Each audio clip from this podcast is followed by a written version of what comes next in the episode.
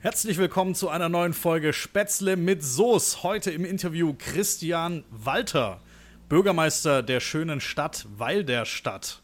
Hallo zusammen. Und Uli ist auch wieder mit dabei. Einen wunderschönen guten Abend hier aus Stuttgart.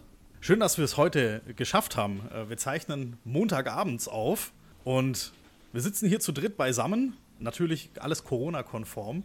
Und erstmal die Frage, Christian, wie geht's dir? Ja, danke der Nachfrage. Mir geht's eigentlich prima. Also ich müsste jetzt lügen, wenn ich das Gegenteil behaupte. Ich glaube, wie allen so unter Corona ist man ein Stück weit genervt. Ähm, als Bürgermeister hat man auch relativ viel Arbeit, aber mir geht's gut. Das freut uns. Uli, wie geht's dir? Der Vollständigkeit halber. Ja, mir geht's hervorragend. Äh, es ist ja unsere normale äh, Podcast-Zeit. Montagabend, unser normaler Slot. Also mein, mein Biorhythmus ist dran gewöhnt. Ich sitze hier in meinem äh, Studio, ähm, auch bekannt als Schlafzimmer. also für die anderen zwei nicht, nicht wundern, äh, wie es hier aussieht. Ja, ähm, mir geht's hervorragend. Und dir, Marcel? Alles Paletti. Du, mir geht's auch hervorragend. Montag ist der perfekte Podcast-Tag und wir zeichnen heute ja zwei Folgen auf. Einmal die Sonderfolge Interview, die am Freitag immer rauskommt und später dann noch die normale Montagsfolge. Also das wird hier heute ein Marathon. Aber ich bin gespannt auf beide Podcasts, die wir heute, auf beide Folgen, die wir heute abdrehen. Und lass uns doch gleich mal reinstarten. Christian, du bist Bürgermeister einer Stadt mit über 19.000 Einwohnern und du bist 30 Jahre alt. Wir haben es gerade schon im Vorgespräch gehabt, wenn sich ein paar 30-Jährige zusammentreffen, wird es in der Regel nur einen geben, der von sich sagt, ja, ich bin nicht Sachbearbeiter im After Sales oder Kfz-Mechatroniker, nee, ich bin Bürgermeister. Wie kam es dazu? Puh, wie kam es dazu? Ja, da muss ich fast schon wieder ein bisschen ausholen. Also ganz kurze Antwort, es kam dazu, weil ich gewählt wurde, weil das die Bevölkerung von Weil der Stadt so wollte. Sehr gut. Perfekte Antwort. Ähm, lange Antwort, wenn ich ein bisschen aushole, dann geht es wirklich schon ewig zurück, dass ich mich eigentlich schon immer sehr für Politik interessiert habe. Ich glaube auch schon als Schüler. Ähm, jetzt nie Mitglied in einer Partei war, auch nicht aus einem besonders politischen Haushalt komme in dem Sinn, aber dann ja auch unter anderem Politik studiert habe dann hat es mich mit 24 schon in den Stuttgarter Gemeinderat gespült, ähm, auch mit einer ganz, ganz witzigen Geschichte. Und irgendwann jetzt mit 30 habe ich gesagt, ja, Kommunalpolitik, das könnte ich mir auch im Hauptberuf vorstellen. Und dann, wie es manchmal der Zufall so will, habe ich gelesen, dass der Bürgermeister in Walderstadt aufhört. Habe gedacht, ah toll, Walderstadt, tolle Stadt im Heckengäu. Das wäre doch interessant habe meine Lebzeitverbeamtung als Lehrer an den Nagel gehängt, habe gesagt, ja, das mache ich. Ähm, beziehungsweise einen Schritt vorher habe ich gedacht, ja, ich werfe meinen Hut mal in den Ring. Möglicherweise könnte es irgendwie klappen. Und jetzt bin ich's. So schnell geht es im Zweifel. Das war ein super, super spannender Wahlkampf. Du bist hier als Gast bei uns. Erstmal, weil du eine super interessante Persönlichkeit bist. Äh, zweitens, weil ich ja ein Walderstädter bin, seit über einem Jahr. Und Du hast zuvor in Stuttgart äh, als Gemeinderat mitgewirkt, äh, an der, in der Lokalpolitik. Und so eine Frage, die mich beschäftigt, ich bin ja auch gebürtiger Stuttgarter, habe da über 20 Jahre gewohnt. Was unterscheidet so die Bedürfnisse von einem typischen Walderstädter und die von einem Stuttgarter? Also wahrscheinlich sind die Bedürfnisse schon relativ ähnlich. In Stuttgart ist vielleicht so das Thema Parken nochmal ein Tick extremer ähm, und so große Themen wie die S21-Baustelle oder so ist halt alles ein, zwei Nummern größer. Im Kern sind es aber die gleichen Themen, also sowas wie sanierungsbedürftige Schulen, ähm, zu viel Verkehr, der irgendwie zu laut ist, dass Mitarbeiter in der Verwaltung nicht rechtzeitig antworten, nicht schnell genug oder gar nicht oder das falsche antworten und man dann aufs Rathaus schimpft. Ich glaube, das unterscheidet sich ehrlich gesagt gar nicht wesentlich ähm, von der Landeshauptstadt zu Weilerstadt. Zum Thema Feedback der Bürger, da hast du ja auch als Teil deines Wahlprogramms gehabt, dass du gerne eine Bürger-App ja. hättest. Und zwar eine Bürger-App als Funnel, in dem du das Feedback der Bürger auch sammeln und kanalisieren möchtest. Wo gibt es denn die zum Download? also wie das so ist in, in Rathäusern, ganz so schnell geht es manchmal nicht. Was ich zurzeit tatsächlich tue, ist, dass ich mir verschiedene Apps anschaue, die es schon gibt auf dem Markt, weil wir als sehr klamme Kommune auch nicht das Geld haben, da jetzt einen Softwareentwickler hinzusetzen und zu sagen, mach mal eine App speziell für uns. Also das ist haushaltstechnisch bei uns einfach nicht drin. Es gibt unfassbar gute Lösungen, die auch schon richtig, richtig viel können, muss ich sagen. Ich war selbst überrascht, wie gut die zum Teil sind. Und ein bisschen die Gretchenfrage ist jetzt, möchte man sehr spezielle Apps, die dann zum Beispiel besonders gut sind beim Thema Abstimmungen und Umfragen, also ein bisschen das, was Tübingen macht, dass man sagt, ja, hier in der Frage, da wissen wir eigentlich nicht genau, wie die Bevölkerung tickt, da machen wir jetzt mal eine große Umfrage draus. Oder möchte ich vielleicht eine App, die eher so den Schwerpunkt auf Austausch hat, wo Leute diskutieren können? Oder möchte ich so eine App, die auf deine Frage anspielt, die eher Beschwerden gut managen kann, ähm, wo jeder Bürger sich richtig gut beschweren kann, vielleicht mit Foto und dann auch schaut, wie ist jetzt der Bearbeitungsstand ähm, oder was, was war jetzt die Antwort. Und ich hätte eigentlich gerne einen Allrounder, wenn ich ehrlich bin. Ich hätte gerne eine App, die alles kann, die gibt es auch.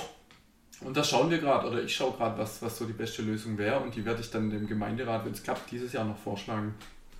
Sehr gut. Ähm, Verstehe mich nicht falsch, ich meinte jetzt nicht nur Beschwerde, sondern auch generell Feedback. Ja. Äh, ich habe mich nämlich tatsächlich ein bisschen umgehört. Ich habe auch meine Quellen hier in Walderstadt.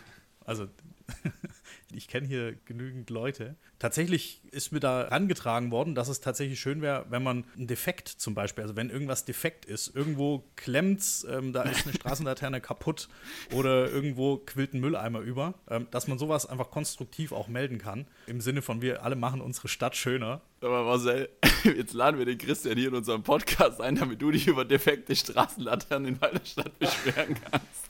Nee, bei mir ist alles in Ordnung. Bei mir gehen alle Straßenlaternen. Aber ich, ich brauche ja jetzt keine Bürger-App mehr. Ich habe ja jetzt den direkten Draht. Ja, ja. Also natürlich, natürlich ist so, ähm, das ist auch eine ganz witzige Generationenfrage. Das finde ich auch ganz interessant. Also ältere Leute ähm, beschweren sich natürlich nach wie vor per Telefon und wenn die sehen, dass eine Straßenlaterne nicht geht, dann rufen die an mhm. im Bauhof und melden das. Und so die mittleren Jahrgänge, die schreiben eine E-Mail und das funktioniert auch alles. Also man kriegt dann auch eine Antwort, vor allem am Telefon und wir kümmern uns auch drum. Okay. Aber ich glaube, in unserer Generation oder so unter Jüngeren ist das irgendwie nicht mehr präsent, dass man auch einfach irgendwo auf dem Amtsschild anrufen kann nee. und sagen kann, da ist eine Laterne kaputt. Da muss man ja mit jemandem sprechen. Ja, tele also telefonieren also, ist böse. Das ist, das ist so absolut. unsere Generation, beziehungsweise vielleicht sogar die Nachfolgegeneration. Wir sind ja alle etwa, etwa selbes Baujahr. Ähm, da ist Telefonieren, da, da, da bricht große Panik aus, wenn das Telefon klingelt. lieber, lieber nicht rangehen. Ja, und wenn es dann noch unbekannt ist, ja. geht man eh gar nicht ja. ran. Ja. ja, und das ist so ein Phänomen. Oder man müsste einfach mal eine Insta-Story machen mit Frage und dann können die Leute den Standort der defekten Laternen eintragen.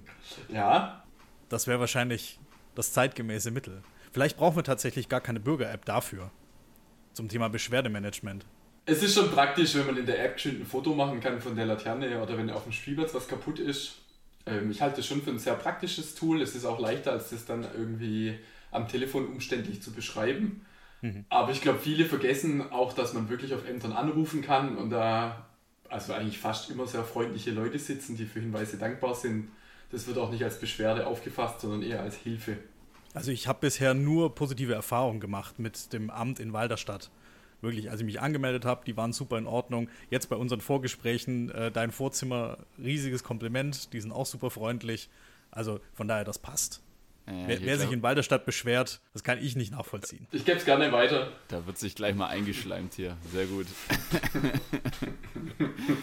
Aber du bist ja auch so ein bisschen, ähm, ich, ich hatte es vorher auch schon mal so gesagt, du, du bist so ein bisschen der Insta-Bürgermeister. Also das ist überhaupt nicht, nicht negativ, sondern äh, ich, ich finde es sehr positiv. Du machst ja auch so Monatsrückblicke, dann äh, als, als Instagram-TV, auch IGTV genannt. Also man könnte fast sagen, äh, schick doch eine Insta-DM an den Insta-BM, oder?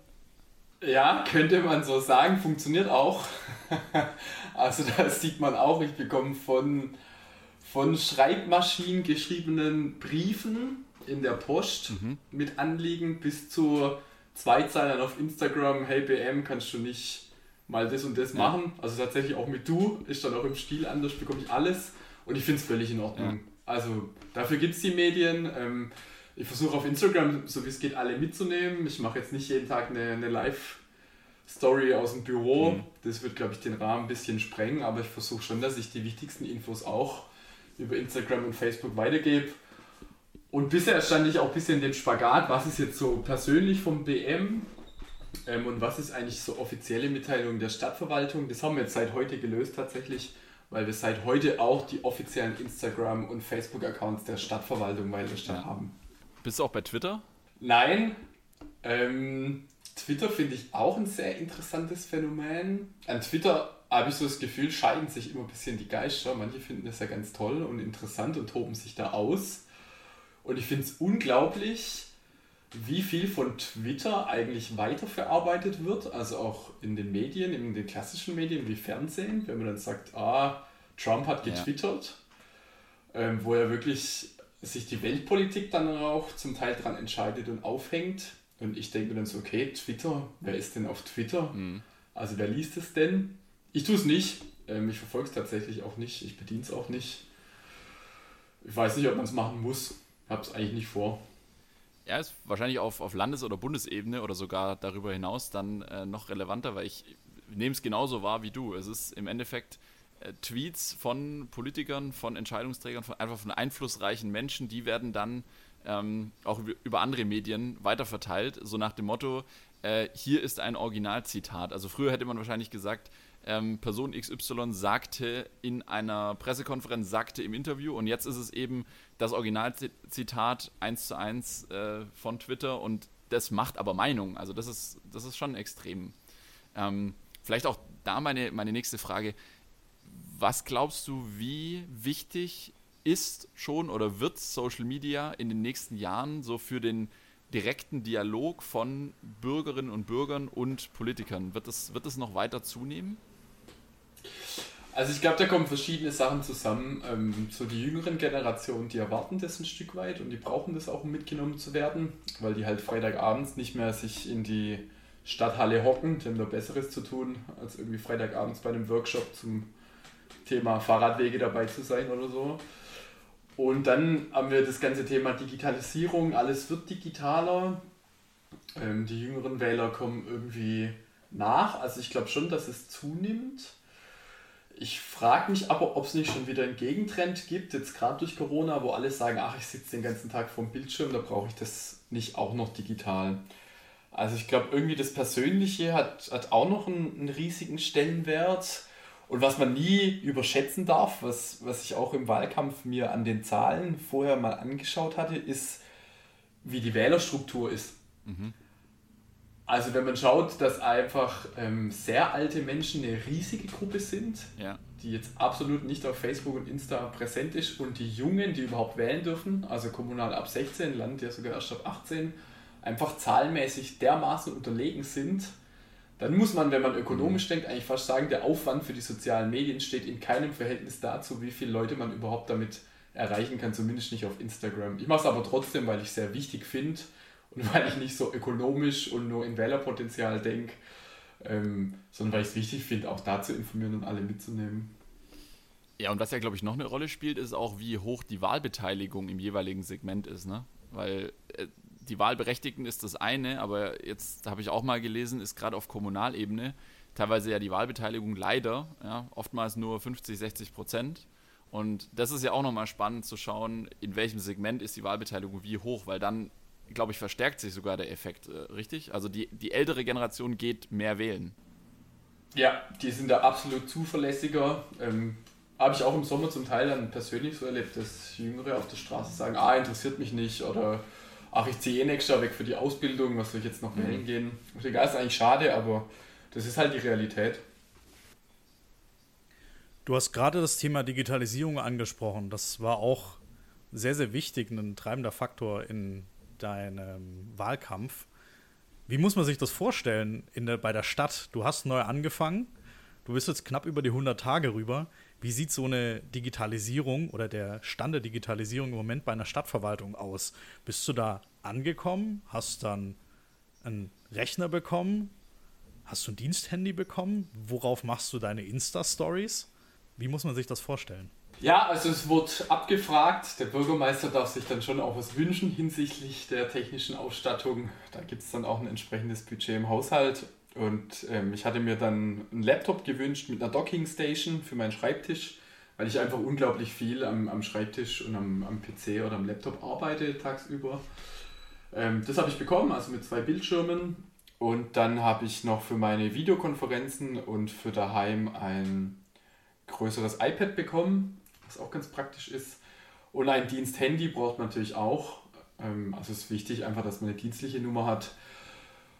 Und so mache ich meine Insta-Stories, um die Frage zu beantworten, normalerweise mit meinem Diensthandy. Ähm, ich mache aber auch zum Teil Dinge mit meinem Privathandy. Jetzt nicht, wo es datenschutzrechtlich sensibel ist, das wickle ich schon alles sauber über die Dienstgeräte ab. Aber so ein kurzer Insta-Post oder eine Insta-Story mache ich dann zum Teil auch mit meinem Privathandy einfach.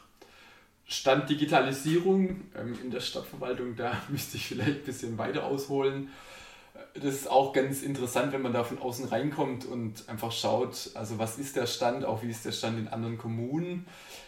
Und man wird es eigentlich nicht erwarten, dass es im Jahr 2021 noch so schwierig ist zum Teil. Also wenn ich es mal konkret auf Weilerstadt münze, dann müssen wir Ende 2022 in der Lage sein, ganz viele Leistungen digital anzubieten für unsere Bürger. Ähm, Gibt es ein Gesetz vom Bund, das heißt OZG, Online-Zugangsgesetz. Im Moment tun wir das, soweit ich weiß, mit null Leistungen. Das ist aber jetzt auch nicht besonders dramatisch in Weilerstadt, das geht nämlich fast allen Kommunen so, ähm, dass es einfach unglaublich schwierig ist, solche Vorgaben dann umzusetzen. Zum einen, weil es an Personal fehlt, weil gute IT-Leute, und wir haben zwei sehr gute IT-Leute im Rathaus, wofür ich sehr dankbar bin, aber viele gehen doch lieber in die freie Wirtschaft. Also da Personal zu finden ist unglaublich schwierig. Dann arbeitet ja nicht jede Kommune für sich, sondern idealerweise übernimmt man Lösungen irgendwie vom Land. Ähm, nicht, dass jede Kommune, wir haben 1101 Kommunen in Baden-Württemberg, wenn da jede ihre eigene Lösung programmiert, ist auch ein bisschen Quatsch. Aber man muss dann eben auch warten, bis was von oben kommt, das man umsetzen kann. Und dann ist es ja nicht damit getan zu sagen, okay, ähm, Sie können hier irgendwie ein PDF-Formular ausfüllen, aber drucken Sie es trotzdem bitte aus und schmeißen Sie es in den Briefkasten und wir scannen es dann und haben zig Medienbrüche drin, sondern da steckt dann so viel dahinter, auch wie wir intern arbeiten, dass sowas wirklich eine ganz große Geschichte ist und da muss man sagen, stehen wir bei Null. Und das ist auch was, was uns sicher in den nächsten Jahren unglaublich beschäftigen wird. Es gibt noch ein zweites großes Thema, ähm, wo man von außen überhaupt gar keinen Bezug dazu hat. Und das ist, wie so die Ämter untereinander arbeiten. Also man muss sich vorstellen, heute wandern die Papierakten noch durchs Rathaus. Wenn es jetzt um Bauantrag geht und da muss, sagen wir mal, das Ordnungsamt noch eine Stellungnahme wegen dem Verkehr und den Parkplätzen abgeben. Dann wird die Akte per Bote von einem Amt ins andere geschickt. Die sind auch nicht in denselben Häusern, nicht mal in denselben Ortsteilen bei uns. Und dann dauert es erstmal einen Tag, bis das da liegt und dann geht es auf Papier wieder hin und her und im Zweifel muss mal noch einer was kopieren oder auch mal einscannen. Und eigentlich möchte ich und möchten wir schon dorthin, dass wir alles digital bearbeiten, also dass wir nur noch eine digitale Akte haben aber auch da stehen wir bei Null. Also andere Kommunen machen das schon ähm, oder implementieren das gerade nach und nach. Und wir fangen jetzt gerade im März erst damit an und werden dann ämterweise in den nächsten Jahren hoffentlich, wenn alles klappt, auf digital intern umstellen. Das ist schon mal ein sehr, sehr guter und wichtiger Ansatz. Interessant, hätte ich tatsächlich nicht erwartet, dass ihr da, und du hast es jetzt mehrfach gesagt, bei Null steht. Ja, muss man auch ein bisschen aufpassen. Ist jetzt auch keine Kritik an meinem Vorgänger oder so es gibt einfach Dinge, die sind unglaublich schwierig in der Umsetzung und dann sind so im Alltagsgeschehen auch andere Dinge wichtig. Also sowas, was die Bürgerinnen und Bürger sehen, die beschweren sich halt eher, wenn die Laterne kaputt ist, also wenn die Stadt jetzt noch mit Papierakten arbeitet, weil es sieht niemand. Und dann kommt in Walderstadt dazu, dass halt einfach wenig Geld da ist und dann hat man die Prioritäten anders gesetzt, was vielleicht auch einfach eine Zeit lang okay und notwendig war, aber jetzt müssen wir zum Thema der Finanzengpässe gab es jetzt einen Vorstoß und ich habe es vor wenigen Tagen gesehen, auch den ersten Erfolg zu vermelden. Und zwar möchte Walderstadt eine eigene Energie- und Gasgesellschaft gründen. Ja. Walderstadt Energie. Es ist in Kooperation mit Kalf Energie, ENCW. Walderstadt wird auch 51 Prozent der Anteile erhalten also wir werden da das Sagen haben. Ich bin Bürger von Walderstadt und ich stelle mir die Frage, jetzt kann man hier Strom und Gas beziehen. Welchen Vorteil habe ich speziell als Bürger davon? Ich habe jetzt im Moment meinen Ökostrom bei einem Anbieter vom freien Markt. Aus Russland.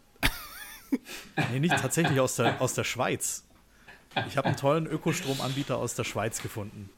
Und jetzt frage ich mich, welchen Vorteil habe hab ich als Bürger davon, dass es bald hier eine eigene Energiegesellschaft geben wird?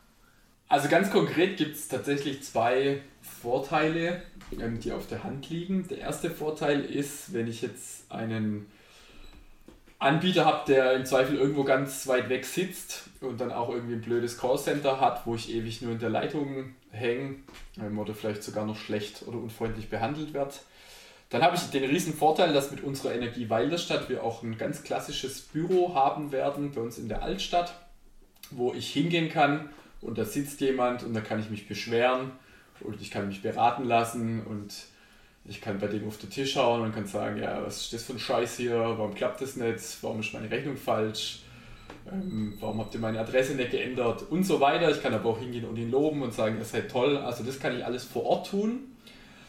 Und was ein, ein anderer Vorteil ist und natürlich auch für die ganze Stadt als solches, dass die Energie Weilerstadt hier Steuern bezahlt in Weilerstadt. Das heißt, diesen kleinen Gewinn, den jede Gesellschaft notwendigerweise erwirtschaftet und den auch wir erwirtschaften möchten, der fließt nicht irgendwo hin, auch nicht im Zweifel in die Taschen von Aktionären, die es ja auch ähm, bei Aktiengesellschaften zumindest gibt. Also jede Gesellschaft gehört ja irgendjemand und die gehört uns zumindest zu 51 Prozent und somit zu 51 Prozent den Bürgerinnen und Bürgern. Weil wer ist denn die Stadt? Das ist nicht die Kommunalpolitik, das ist nicht der Bürgermeister, das ist nicht die Verwaltung, sondern im Endeffekt ist es die Bevölkerung. Und jetzt sagen wir mal, das läuft gut und da machen viele mit und die Gesellschaft verdient ein bisschen Geld. Dann könnte man jetzt ganz vereinfacht sagen, ja, das Geld äh, muss sich die Stadt an anderer Stelle nicht holen, zum Beispiel über Steuern oder das Geld kann die Stadt wieder sinnvoll investieren für die Bürgerinnen und Bürger. Oder was wir eigentlich damit vorhaben, das Geld können wir vor Ort in die Energiewende stecken und dann hat die ganze Stadt was davon, dann hat der Planet was davon und alle sind hoffentlich ganz glücklich. Ich meine, in diesem Zusammenhang, wenn ich es richtig gelesen habe, soll auch das Thema Elektromobilität mit gefördert werden. Das ist auch Bestandteil dieser Energiegesellschaft. Ja, also so das ganze Thema Stadtwerke, das sind einem und der Fantasie eigentlich kaum Grenzen gesetzt, was man alles damit macht. Die Kommunen sind überhaupt relativ frei in dem, was für Felder sie so freiwillig ähm, beackern. Es muss halt immer wirtschaftlich sein. Und es gibt dann ein paar Vorgaben, wo man nicht in den freien Markt eingreifen darf. Aber jetzt in dem konkreten Fall haben wir gesagt, wir starten mal mit dem Vertrieb von Strom und Gas, ähm, wollen das ja auch mit Ökotarifen machen. Und die Energie Kalf, die ENCW, unser Partner, hat ja schon so ein ähm, Carsharing-Angebot. Die haben auch eine Tochter, die DIR, das sind auch die Autos, die man in Weilestadt sieht. Also sicher werden wir das noch ein Stück weit damit ausbauen. Ich fahre selbst jetzt privat, schrägstrich dienstlich. Das ist manchmal schwer zu unterscheiden bei dem Bürgermeister. Auch Elektroauto, bin auch hochzufrieden damit. Und natürlich, wenn wir jetzt im Stadtgebiet neue Ladesäulen aufstellen möchten, wäre auch unsere eigene Gesellschaft der erste Ansprechpartner. Also ist klar, da rufe ich dann als Bürgermeister dort an, ähm, beim Geschäftsführer, wer auch immer das dann sein mag, und sage, können wir nicht hier eine Säule aufstellen, was kostet uns das, wie verrechnen wir das? Und habe meinen eigenen Ansprechpartner in meiner eigenen Gesellschaft vor Ort. Das ist eigentlich ein Traum. Und die erste Säule auf jeden Fall vorm Rathaus. Linke Hand, da kann man sehr gut parken. Da würde ich, wenn ich du wäre, würde ich da die erste Ladesäule aufbauen. Das wäre dann vielleicht so ein Klassiker, der es irgendwie ins Schwarzbuch der Steuerzahler schaffen würde. BM baut sich eine Ladesäule vor die Tür, äh, vielleicht auch für die Bildzeitung gefundenes. Ja, da kommst du dann zu Mario Barth. Aber da wir. Mario Barth deckt auf. Ja, genau. genau sowas. Nee, ähm, also Spaß beiseite. Auf dem Marktplatz wird eher keine kommen, weil wir da auch den Verkehr ein bisschen rausnehmen möchten. Ähm, und ich park auch nicht in der Altstadt. Also ich schaue auch immer, dass ich außerhalb park und da ein Stück weit der Vorbildfunktion gerecht wird. Aber es braucht trotzdem mehr Ladesäulen, auch im, im Innenstadtbereich. Das auf jeden Fall.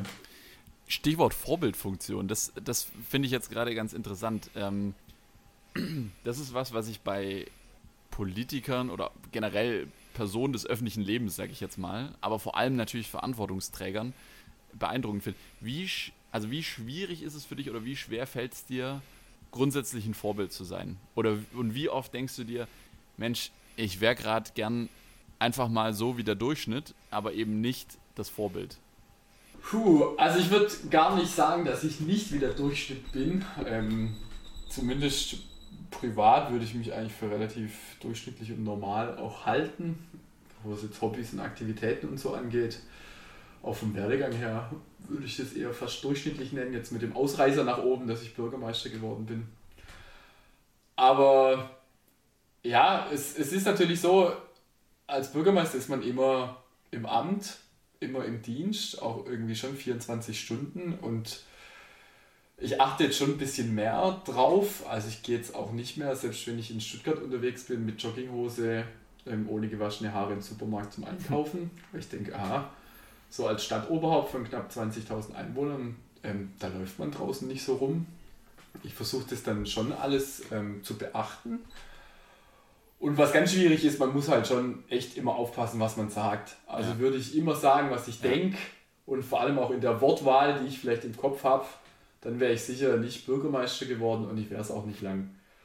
Da muss man sich ein bisschen zügeln. Das ist total schwierig, glaube ich, weil am Ende die Bürgerinnen und Bürger wünschen sich, das ist übrigens ein gutes Beispiel, ne? die Bürgerinnen und Bürger, mir kommt es auch nicht immer leicht aber ich bin, ich bin ja kein äh, Bürgermeister, deswegen sage ich jetzt einfach die Bürger. ich meine auch die Frauen. Äh, und äh, die wünschen sich ja jemand, der authentisch ist. So jemand, der nicht aufgesetzt ist, der nicht irgendwie eine, einen Sprachfilter hat, sondern der eigentlich genauso redet, wie er denkt, wie er ist, aber gleichzeitig so wie du sagst, du, du kannst ja als Bürgermeister jetzt eben nicht im allzu legeren Umgangston sein oder dann irgendwie mal impulsiv reagieren und jemandem was, sage ich jetzt mal, um die Ohren hauen, auch wenn es vielleicht gerechtfertigt wäre.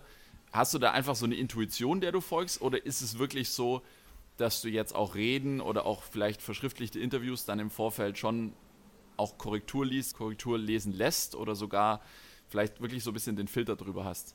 Also letzteres wirklich gar nicht. Ähm, ich wurde auch jetzt zum Teil bei den ganzen Interviews von der Presse gefragt, ob ich nochmal vorher drüber schauen will, aber mhm. das mache ich nicht. Also was ich gesagt habe, habe ich gesagt und das, das gilt. Ja. Auch so meine, meine Reden und ja, was ich im Gemeinderat sage, ähm, das bereite ich jetzt nicht wortgenau vor. Das mache ich aber schon immer so, dass ich nur mit Stichwörtern arbeite. Ähm, die Wörter kommen dann so gesehen von alleine. Ob das jetzt also ich, ich kann das gar nicht genau beantworten, warum ich das jetzt vielleicht kann oder dann auch mal im Moment nicht kann. Ich habe jetzt auch nie einen Rhetorikkurs oder so besucht. Mhm. Es hat so relativ viel mit, mit der sogenannten Inhibitionsfähigkeit zu tun, würde ich sagen, dass man sich einfach manchmal auf die Zunge beißen kann. Also Inhibition, ja. dass man sich eigentlich zurückhält, dass man einen Impuls hat und den kontrolliert ja. und sagt, ah, boah, jetzt würde ich aber eigentlich gern mal ein ganz böses Schimpfwort in den Raum schreien, aber das tue ich nicht. Und natürlich, also auch was, weil du sagst, die Bürger erwarten das, ähm, die erwarten eigentlich, das ist auch so ein Zwiespalt. Bürger erwarten jemanden, wo sie denken, ah, der ist eigentlich wie wir, das ist so ein normaler Typ, dem können wir vertrauen, der mhm. ist nicht abgehoben, der versteht den Durchschnittsbürger auch, der ist jetzt nicht nur akademisch oder lebt nicht in seiner Blase und ist jetzt egal ob Bürgermeister oder sonst wo, ja. ich nehme jetzt mal Politiker allgemein, und gleichzeitig hat man aber trotzdem immer so den Wunsch, ähm, dass es doch vielleicht auch ein Stück weit jemand Besseres ist. Mhm. Also besser in dem Sinn, dass der einfach ähm, besonders gut dann auf eine bestimmte Art und Weise ist. Gerade wenn man an Minister denkt und man dann sagt, okay, was hat der vorher gemacht? Ach, der hat ja gar keine Ahnung von dem Ministeramt. Ja. Also was weiß ich, wie als Van der Leyen irgendwie ähm, Verteidigungsministerin geworden ist. Die war doch nie beim so. Bund. Ja, genau.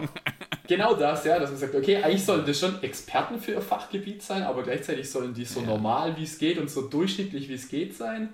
Ja, doch noch nie und das ist schon so ein Spagat. Äh, ja, sowas, genau. Äh, ja, das, das kann ich gut nachvollziehen. Das ist äh, übrigens äh, genau das Beispiel hatte ich auch im Kopf. Also, äh, ich meine, mhm. natürlich, warum soll nicht eine Frau äh, Bundesverteidigungsministerin werden? Und wir haben ja auch viele Frauen bei der Bundeswehr, um Gottes Willen.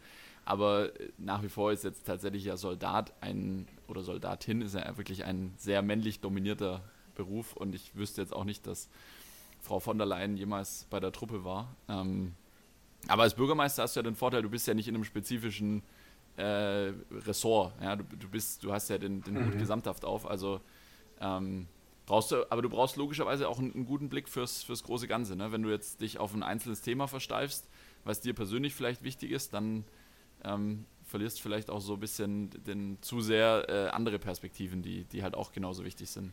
Also es ist auch immer so eine Gretchenfrage bei Wahlen ähm, und jetzt gar nicht Weilderstadt spezifisch, sondern das habe ich bei ganz vielen Bürgermeisterwahlen so erlebt, ähm, dass es dann um die Frage geht, Verwaltungsfachmann oder nicht. Mhm. Und muss der Bürgermeister ein Verwaltungsfachmann sein oder darf das auch ein Quereinsteiger sein oder so? Ja. Oder ist so ein Mittelding? Ich würde sagen, bei mir war es ein bisschen ein Mittelding, äh, weil ich ja Politik und Wirtschaft schon studiert habe. Bin jetzt nicht komplett ähm, vom Studium her fachfremd und mit dem Gemeinderat sechs Jahre auch. Also ich wusste schon, ja. wie funktioniert eine Verwaltung, was ist eine Vorlage, was ist ein Bebauungsplan, war alles klar. Kam es nicht von der Straße? Nee, so gesehen nicht, aber es wäre, glaube ich, auch, auch nicht so schlimm gewesen, wenn, weil es gibt wirklich, es ist so, ein Klassiker im, im Politiksprecher, aber es gibt für alles sehr gute und sehr schlechte Beispiele. Und ich bin eigentlich innerlich so ein bisschen zu der Überzeugung gelangt, dass ähm, Bürgermeister zu sein viel mehr eine Persönlichkeitsfrage ist als eine Frage der Qualifikation. Mhm. Also es geht tatsächlich mehr auch um soziale Kompetenzen, wie kann ich mit, mit Bürgerinnen und Bürgern umgehen, wie kann ich mit ähm, Angestellten umgehen, wie organisiere ich meine ganzen Tage und was ich tue, wie vergesse ich nichts, wie merke ich mir Namen, ähm, wie gut kann ich reden. So Soft Skills, die eigentlich die Hard Skills sind in diesem Amt. Ja, genau, genau. Ja, du hast gerade schon ein gutes Stichwort gegeben. Ähm, deinen, du hast ein bisschen angeteased, deinen, deinen Werdegang. Nimm uns doch vielleicht nochmal mit auf die Reise. Äh, so vielleicht mal Studium, dann hast du es ja schon erwähnt, Gemeinderat, ähm, Lehrer, verbeamteter Lehrer, Studienrat habe ich gelesen, also gar nicht mal äh, einfach nur irgendwie Lehrer, sondern tatsächlich, äh, ich weiß gar nicht, äh, nach Studienrat kommt glaube ich noch Oberstudienrat und dann, dann ist man schon irgendwie beim ja, Studiendirektor. Ja. Wenn ich's, ich bin ja hier, ja. ich bin ja Lehrerkind, deswegen ich, ich sollte sowas wissen. Ähm, nimm uns doch mal ein bisschen mit auf die Reise. Was, wie, wie ist es dazu gekommen, dass wir heute sprechen? Ja, ich würde sagen, es war echt alles so relativ durchschnittlich eine Zeit lang. Neunjähriges Gymnasium, Abitur, Zivildienst, dann auch überlegt, ja, was machen wir? Und ja, Lehrer ist eigentlich ein, ein toller Job. Ähm, hatte immer Lust, was mit Sport und was mit Politik zu machen. Das waren schon immer so meine zwei größten Interessen. Da dachte ich, okay, also wie bringt man Sport und Politik unter einen Hut? Was gibt es da denn für Jobs? Und da ist mir außer Lehramt ehrlicherweise nicht viel eingefallen, wie man das unter einen Hut bringt. Ähm, habe dann an der Uni Stuttgart dementsprechend studiert und habe in einem sehr bekannten Studentenwohnheim in Stuttgart gewohnt. Wo? Ähm, Im Max Kade um Himmels Party Wohnheim. Warte, das heißt, äh, jeden Freitag warst du, warst du ein bisschen fertiger als an den anderen Tagen. Donnerstags. Äh, Donnerstags. Ja. Ah, stimmt, Mittwoch war das. Donnerstags. Immer. Ja. Mittwoch war immer die. Da habe ich mich entlarvt. Ich, hab da nämlich, ja. ich war da nicht. Ja. Äh, genau. Also wirklich ganz tolles Wohnheim. Ähm, wenn man es nicht kennt, 15 Stockwerke und auf dem 15. Stockwerk gibt es schon über 50 Jahre die Mittwochsparty, auf die man aber nur kommt, wenn man jemand im Haus kennt und auf die Gästeliste kommt. Ja, die, also schon was Besonderes. Die härteste oh. Tür Deutschlands. Quasi, ja. Noch, quasi. Vor, noch vor dem Bergheim. man kommt rein, wenn man jemanden kennt oder wenn man der DJ ist. Ich habe nämlich tatsächlich einmal dort aufgelegt. Echt? Das ist ja cool. Ja, du wieder, ey. Du hast auch schon auf der Geburtstagsparty vom letzten Papst aufgelegt. so ähnlich. Ja, und dann hast du, hast du aber nicht überzeugt, Marcel. Oder warum bist du bei einem Mal geblieben? Das war irgendwie eine Sonderedition. Ähm, ich glaube, man. Oder vielleicht war es auch nicht die Mittwochsparty. Es kann auch sein, dass es mal ein Wochenende war. Ich wurde von, okay. von irgendeiner Studentenverbindung gebucht. Mhm. Also es gab tatsächlich noch mehr Partys dort als nur die Mittwochspartys. Ja. Genau, es kann auch gut sein. Das ist 20 Jahre her. Äh, 2010. Also an welchem Tag war Party frei oder war da jeden Tag was los? Also dieses Studentenwohnheim ist schon was richtig Besonderes, das okay. muss man echt sagen, weil es auch selbstverwaltet ist und da war sicher in jedem Stockwerk eigentlich fast jeden Tag irgendwo irgendeine Party. Okay. Allein wenn ich die, die Geburtstage der 140 Einwohner nehme, habe ich schon fast jeden zweiten Tag eine Party oder so. Ähm, es war eine tolle Zeit in dem Studentenwohnheim, da habe ich auch sehr gern gewohnt. Einfach weil es auch super liegt, ist direkt zentral in der Innenstadt. Und das hat mich schon auch sehr, sehr geprägt. Ähm, und dann, wie es der Zufall wollte, ist eigentlich die Initiative für den Gemeinderat zu kandidieren. Deshalb erzähle ich das auch überhaupt, dass ich da gewohnt habe. So aus dem Wohnheim gekommen, weil zu der Zeit hat das Studentenwerk angefangen, die Mietverträge nur noch auf zwei Jahre zu vergeben. wo alle gesagt haben, hey, zwei Jahre, wer hat denn bitte in zwei Jahren fertig studiert? Das reicht nicht mehr für einen Bachelor. Mhm. Also, ähm, und dann natürlich auch die ganze Mietpreisdiskussion in Stuttgart und für ein WG-Zimmer schon 300, 400, 500 Euro bezahlt und alle im Wohnheim haben eigentlich gesagt, oh, das, das geht gar nicht, was da so läuft, auch politisch. Bis wir mal ähm, an einem geselligen Abend zusammengesessen sind und auch über dieses Thema gesprochen haben und dann gesagt haben, hey, jetzt kandidieren wir einfach selber und, und machen da was und vielleicht klappt's. Und irgendwie ist dann die Wahl so auf mich gefallen. Ich habe dann gesagt, ja, ich kümmere mich mal drum. Ich frage mal bei der Stadt, was man da überhaupt machen muss. Das weiß man jetzt auch nicht so aus dem FF. Wie kandidiert man überhaupt bei einer Gemeinderatswahl? ähm, da hast du wirklich angerufen und hast gesagt, äh, hallo, ähm, ich würde gern Politiker werden. Also ich meine, ich hätte eine E-Mail geschrieben. Wir hatten es vorhin davon. Ich rufe ja da nicht an. ja, ja, stimmt, klar. ich, wenn ich mich richtig erinnere, habe ich eine E-Mail geschrieben, habe gesagt, ja, so und so. Und die waren, so wie man es von Ämtern tatsächlich kennt, auch super freundlich und haben das ganz toll begleitet. Und wir haben dann aber gemerkt, oh, wir haben irgendwie nur noch drei Wochen Zeit, dann ist schon die Frist abgelaufen, um das einzureichen, unsere Kandidatur. Und in Stuttgart ähm, gibt es auch eine Hürde, da muss man 250 Unterstützungsunterschriften sammeln, damit man kandidieren darf, wenn man noch nicht im Rat ist. Und die haben wir mhm. dann auch vor allem an der Mittwochsparty mal eingesammelt. die waren natürlich alle voll zurechnungsfähig, die Leute. Ah, wir haben sie am Eingang gesammelt, muss ah, man okay. fairerweise sagen. Noch unten ja. am Einlass. Ja, es war eine tolle Zeit und dann gab es auch einfach so, und dann hatten wir die Liste auch gar nicht voll mit 23 Leuten, ähm, also 60 hätte man draufschreiben dürfen mhm. und hatten auch kein Geld für den Wahlkampf. Ich habe damals noch BAföG bezogen so und haben dann mit, mit Malkreide in Stuttgart ein bisschen Wahlkampf gemacht, vor den Unis auf den Boden gemalt und ein bisschen Social Media bedient. Und auf einmal kam dann die Wahl und dann haben wir 1,2 Prozent geholt, was jetzt tatsächlich nicht viel ist, aber mhm. für einen von 60 Sitzen eben gereicht hat. Ja. Und dann war ich im Gemeinderat in Stuttgart und hatte da eine tolle Zeit. Ähm, war da dann jetzt insgesamt sechs Jahre.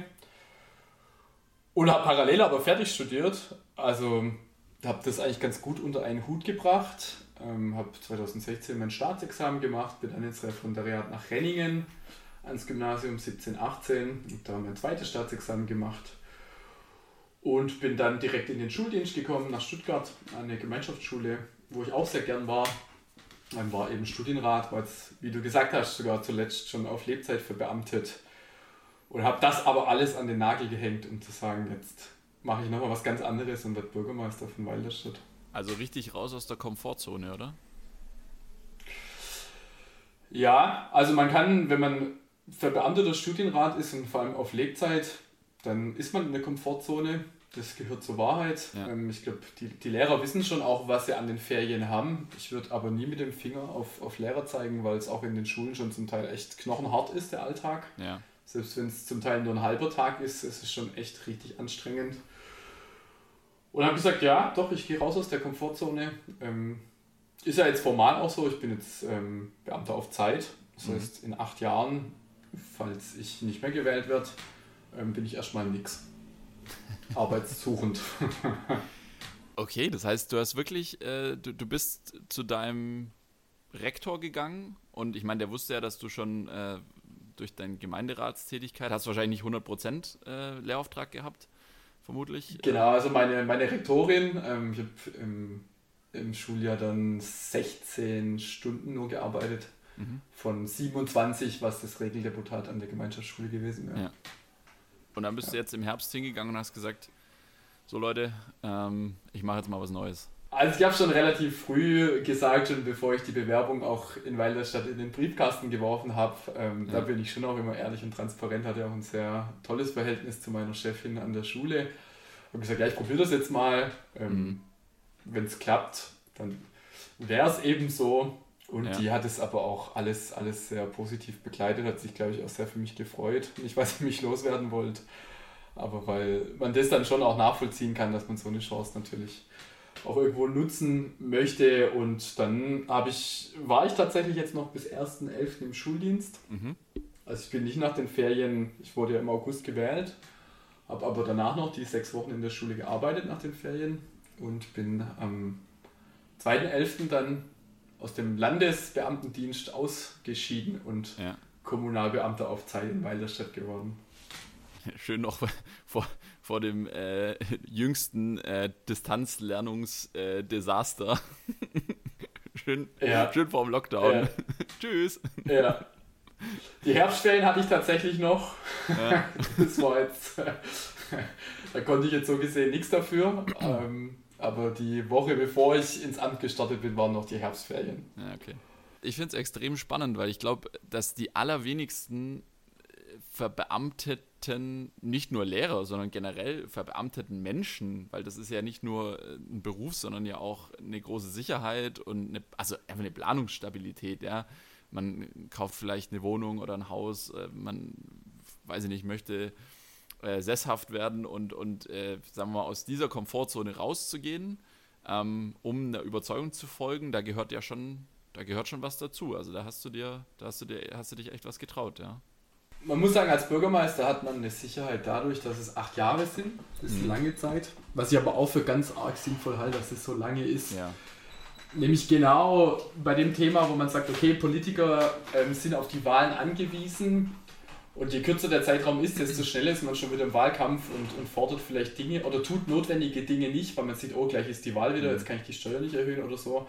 Deshalb ist es schon sehr sinnvoll, dass es, ja, also so funktioniert Politik und es ist ja individuell sehr, sehr rational, dass ich als Bundestagsabgeordneter sage, oh, Mist, im Herbst ist Wahl, ja, dieses Jahr können wir die Steuer nicht erhöhen, das ja. funktioniert nicht, obwohl es eigentlich notwendig wäre. Und als Bürgermeister, dass man da acht Jahre Zeit hat, das ist schon wirklich sinnvoll, weil einfach Projekte ähm, auch sehr lange brauchen zum Teil. Aber diese Sicherheit des Beamten auf Lebzeit ist weg. Ja, das stimmt. Das ist ein gewisses Risiko. Wobei ich fairerweise sagen muss, weil du gesagt hast, ja, ähm, Beamten machen das oder kennst du so nicht. Also wenn Bürgermeister aus Verwaltungen kommen, wenn die jetzt vorher Kämmerer waren oder Hauptamtsleiter oder so, sind die normalerweise in der gleichen Lage. Dann mhm. waren die auch wahrscheinlich schon Kommunalbeamte auf Lebzeit. Ja. Und das ist für die dann auch weg, wenn die Bürgermeister werden. Das ist für alle gleich. Okay.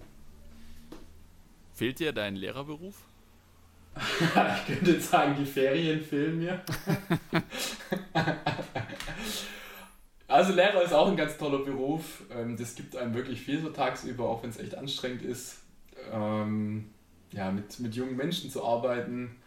Das hat mir wirklich viel Spaß gemacht, das habe ich auch unglaublich gern gemacht. Aber es ist schon auch sehr stressig. Jetzt zuletzt ähm, unter den Corona-Bedingungen war es auch echt nicht vergnügungssteuerpflichtig. Mhm.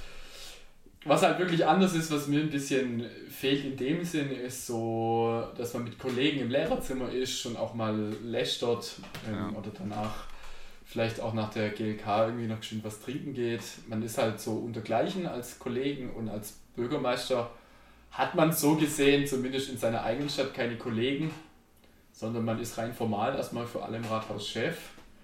Ähm, die Kollegen sind eigentlich die Bürgermeister aus den anderen Kommunen, wenn man so will, und die sieht man natürlich jetzt nicht jeden Tag. Mhm. Das heißt, ich sitze jetzt viel mehr für mich alleine am Schreibtisch und arbeite irgendwie für mich hin, ähm, anstatt jetzt den ganzen Tag unter Menschen zu sein. Aber beschweren möchte ich mich auch nicht, weil, weil beides hat einfach riesen Vor- und Nachteile. Und ich müsste schon lügen, wenn ich nicht jetzt wenn ich jetzt nicht sage, dass ich auch unglaublich gern Bürgermeister bin. Also ich bereue es nicht. Wie sieht es bei dir mit der Work-Life-Balance aus? Du hast einen Job, der dich fordert. Ich weiß ein kleines bisschen oder ich glaube zu wissen, wie dein Terminkalender aussieht, nämlich voll. Es war nämlich sehr, sehr schwierig, mit dir einen Termin zu vereinbaren. Und wie sieht das aus? Du wohnst in Stuttgart, du arbeitest in Walderstadt. Für die, die es nicht wissen, das ist so zwischen einer halben und einer Dreiviertelstunde Fahrzeit, je nach Tageszeit. Du hast gesagt, du fährst ein Elektroauto. Erstmal dafür kriegst du Props von mir. Ähm, das finde ich nämlich sehr, sehr gut.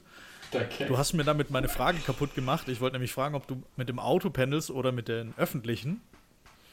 Ähm, du pendelst wohl mit dem Auto. Wie sieht das aus? Äh, wie verbringst du deine. Ich, ich meine, irgendwo gehört zu haben, du hättest eine Wohnung in Walderstadt. Ja, also ist auch gar kein Geheimnis. Ähm, ja, ich fahre Elektroauto. Im Sommer den Wahlkampf, da habe ich noch gar kein Auto besessen. Da habe ich tatsächlich alles mit S-Bahn, Fahrrad und so gemacht und ganz gelegentlich mal mit Mietwagen und zum Plakate umzugehen ausgeholfen. Hatte aber bis jetzt, bis Oktober, noch nie ein Auto besessen. Ich habe meinen Führerschein mit 18 gemacht, aber hatte in Stuttgart nie die Notwendigkeit. Und habe dann aber gemerkt, es sind so viele Termine, wo man auch tagsüber geschwind mal in einen anderen Ortsteil muss. Also gerade Walderstadt mit seinen fünf Ortsteilen Ähm, da ist man einfach auch viel unterwegs und dann muss man nach, mal nach Böblingen aufs Landratsamt und dann mal zu einem Kollegen in die Nachbarstadt und hat da noch einen Termin. Das ist schon ohne Auto echt schwierig und dann ist die S-Bahn auch so unzuverlässig, dass es mir wirklich leid tut, dass ich jetzt nach, nach zwölf Jahren irgendwie mit Führerschein ohne Auto umsteigen musste. Aber wenn ich morgens um, weiß ich nicht, einen neuen Termin habe und die S-Bahn bleibt wieder stehen wegen Weichenstörung, das geht halt nicht. Also das, das habe ich gesagt, ja, da bin ich jetzt an einem Punkt, da kann ich nicht mehr anders. Aber dann habe ich gedacht, wenn Auto, dann muss es schon Elektroauto sein. Und jetzt fahre ich immer raus, ja, ähm, antizyklisch zum Glück, also Stau ist ja morgens nach Stuttgart rein, ich fahre raus, ist auch eine gute halbe Stunde Fahrt, aber ist okay, ähm, ist auch für mich immer ein ganz angenehmer Start in den Tag eigentlich. Ich liebe auch dieses Surren des Elektroautos, ich finde das etwas ganz Beruhigendes. Ich fahre dann auch sehr, ich sag mal, angepasst, ähm, zum Teil dann mit Tempomat ganz gemütlich auf der Landstraße lang. Und jetzt habe ich ein bisschen den Faden verloren. Ja, Work-Life-Balance. Vielleicht nochmal Zweitwohnung, genau, ist auch kein Geheimnis. Also es wird ja oft auch einfach spät als Bürgermeister. Wir haben ähm, oft abends Sitzungen, die Gemeinderatssitzungen, wir haben den Ältestenrat, wir haben unsere Ausschusssitzungen, jetzt auch diese Woche wieder Mittwochabend zum Beispiel Finanzausschuss, der ist jetzt nicht öffentlich wegen dem Haushalt. Wir haben am Donnerstag ähm, die Sitzung vom Zweckverband Kläranlage mit Grafenau und Schaffhausen. Also auch das gibt es, auch das muss man immer wieder machen. Und dann wird es halt spät und dann fahre ich auch oft nicht mehr nach Stuttgart, sondern schlafe in meiner kleinen Weilderstädter Zweitwohnung, für die ich natürlich auch Zweitwohnungssteuer angemeldet habe und schon bezahlt habe für letztes Jahr. Also auch das macht ein Bürgermeister ganz normal, selbstverständlich. Und die ist ganz klein, 32 Quadratmeter Dachgeschoss, da ist auch nicht sonderlich viel drin. Ähm, und da bleibe ich dann, wenn es spät wird und es sich nicht mehr lohnt. Jetzt nochmal Frage Work-Life-Balance, auch die habe ich nicht vergessen, auch wenn ich jetzt zum Monolog aushole. Ja, ich habe im Moment noch das Glück durch Corona, dass es tatsächlich weniger Abendtermine sind, als es wahrscheinlich wären, wenn wir nicht noch im Lockdown wären. Und die Wochenenden sind relativ frei zurzeit. Das ist wirklich sehr dankbar. Das wird noch on top kommen. Aber es ist eine Challenge, also es ist echt eine Herausforderung, weil wenn man abends heimkommt, ist man auch platt. Mit Sport geht tatsächlich weniger, als ich mir das erhofft hatte, weil ich abends auch einfach keinen Bock mehr habe zum Teil. Wo ich denke, ah, jetzt noch eine halbe Stunde joggen gehen, das wäre echt richtig wichtig und gut, aber ich denke, ah, ich bin so platt, nee, komm, machen wir was anders. Und so ganz weiß ich noch nicht, ähm, wie es sich für mich ausgehen wird. Jetzt gerade wenn der Lockdown mal vorbei ist und es einfach dann noch mehr so repräsentative Termine sind. Ja, ich werde mir irgendwas ausdenken müssen, um auch ein bisschen fit zu bleiben. Weil ich glaube, auch das ist echt wichtig, wo man, ist jetzt egal ob als Bürgermeister oder jetzt in der Managementposition oder so, man muss schon aufpassen, dass man auch körperlich fit bleibt durch das viele Sitzen. Ähm, dass man sich kein, kein Kessel anfuttert und weiß ich nicht. Also man sollte schon versuchen, noch einen gesunden Schlaf zu haben und ein bisschen Bewegung. Ähm, es lohnt sich am Endeffekt auch für die Bevölkerung, wenn der Bürgermeister fit bleibt und nicht irgendwie frühzeitig ausscheidet oder oft krankgeschrieben ist, weil er einfach platt ist. Das ist ein gutes Stichwort. Bei Bürgermeister denkt man ja gerade im Schwabenland gern mal an Hannes und der Bürgermeister. Und bei dem Bürgermeister hat es nicht so ganz geklappt mit dem, ja. mit dem Fitbleiben. Ich, ich, hatte noch eine Frage zur Zweitwohnsitzsteuer. Sowas gibt es auch in Walderstadt tatsächlich, nicht nur in Stuttgart. Ja, selbstverständlich. Ja? Gibt es auch in Walderstadt, ja. Kann ich, kann ja. ich dazu mal eine inhaltliche Frage stellen? Vielleicht direkt mal ja, an die Politik. Warum muss ich Zweitwohnsitzsteuer bezahlen, wenn ich schon mit dem Hauptwohnsitz in dieser Stadt wohne?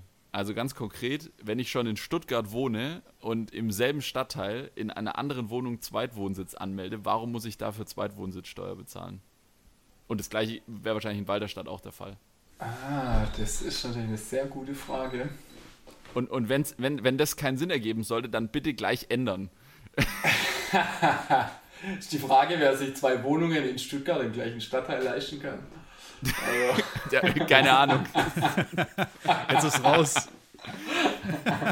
Also grundsätzlich natürlich Zweitwohnsitzsteuer hat schon immer den Sinn, dass die Bürgerinnen und Bürger ihren Erstwohnsitz in der jeweiligen Stadt anmelden, weil sich das für die Städte lohnt. Dann gibt es mehr Geld vom Land, je Einwohner aus der Umlage.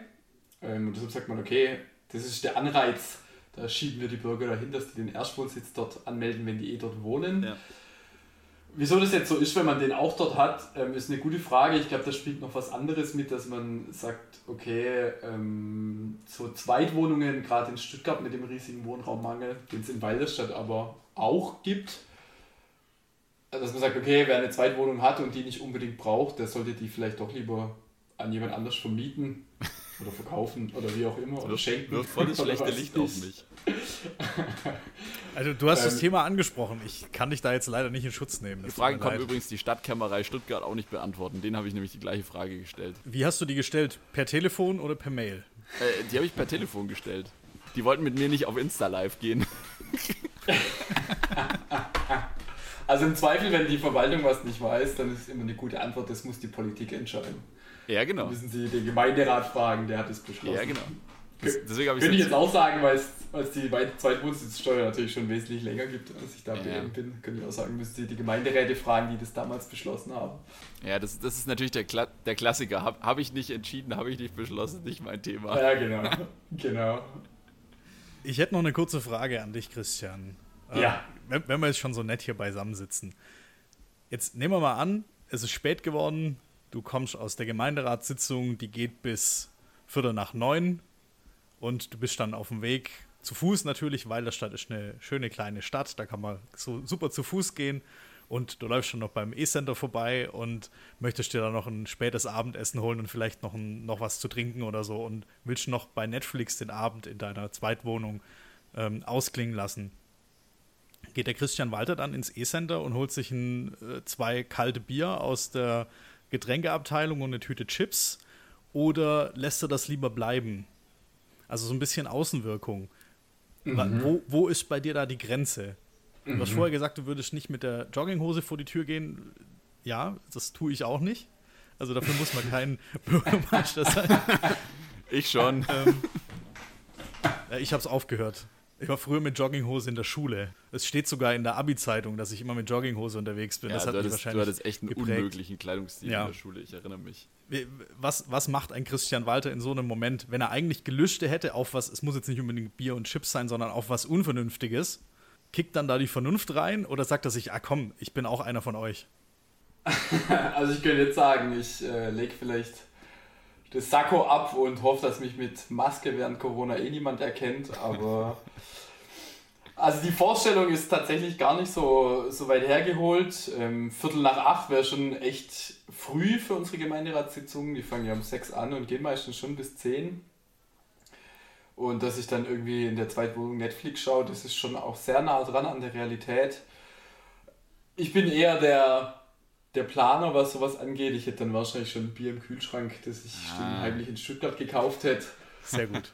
ähm, Wenn es trotzdem mal ganz arge Gelüste wären, dann würde ich vielleicht einfach kein Dosenbier kaufen, damit es nicht ganz so schlimm aussieht, sondern zu einem sehr guten Bio-Flaschenbier greifen oder so und dann auch zur Einzelflasche und zu den Bio-Chips aus Linsenproteinmehl oder so, damit es zumindest nicht ganz so verwerflich aussieht. Aber auch die Vorstellung, klar, ich kaufe auch ab und zu was im E-Center ein. Ich hole mir auch in der Mittagspause manchmal Falafel beim Döner in der Altstadt. Also es ist nicht so, dass ich da sage, ich muss mich da jetzt super abheben oder kann manche Dinge nicht tun. Ähm, die Grenze ist dann tatsächlich eher, hole ich mit einem Dosenbier und setze mich auf den Carlo-Schmidt-Platz. Das ist jetzt auf keinen Fall. Das ist, glaube ich, der falsche Ansatz. Ähm. Also für die, für die Mittagspause jetzt. Abends geht es ja in Ordnung. Der Bürgermeister ist betrunken. Wir müssen die Gemeinderatssitzung verschieben. Ähm, bei, dem, bei dem Döner hätte ich noch eine Frage. Was ist deine Dönerempfehlung für Walderstadt? Darf ein Bürgermeister eine Dönerempfehlung aussprechen? Ja, das ist natürlich eine heikle Frage. Ich muss zugeben, dass ich den Merklinger bis jetzt noch nicht probiert habe. Ich, da Der ich Bodo. aber. Der Bodo genau, ist gut. Also den Bodo kann ich dir tatsächlich empfehlen. Der backt sein Brot selber. Das ist immer gut. Ähm, da ich ja aber auch Vegetarier bin, ähm, könnte ich auch nur über die Falafel sprechen. Sollte das nicht jeder Döner machen? Ja, es macht leider nicht jeder.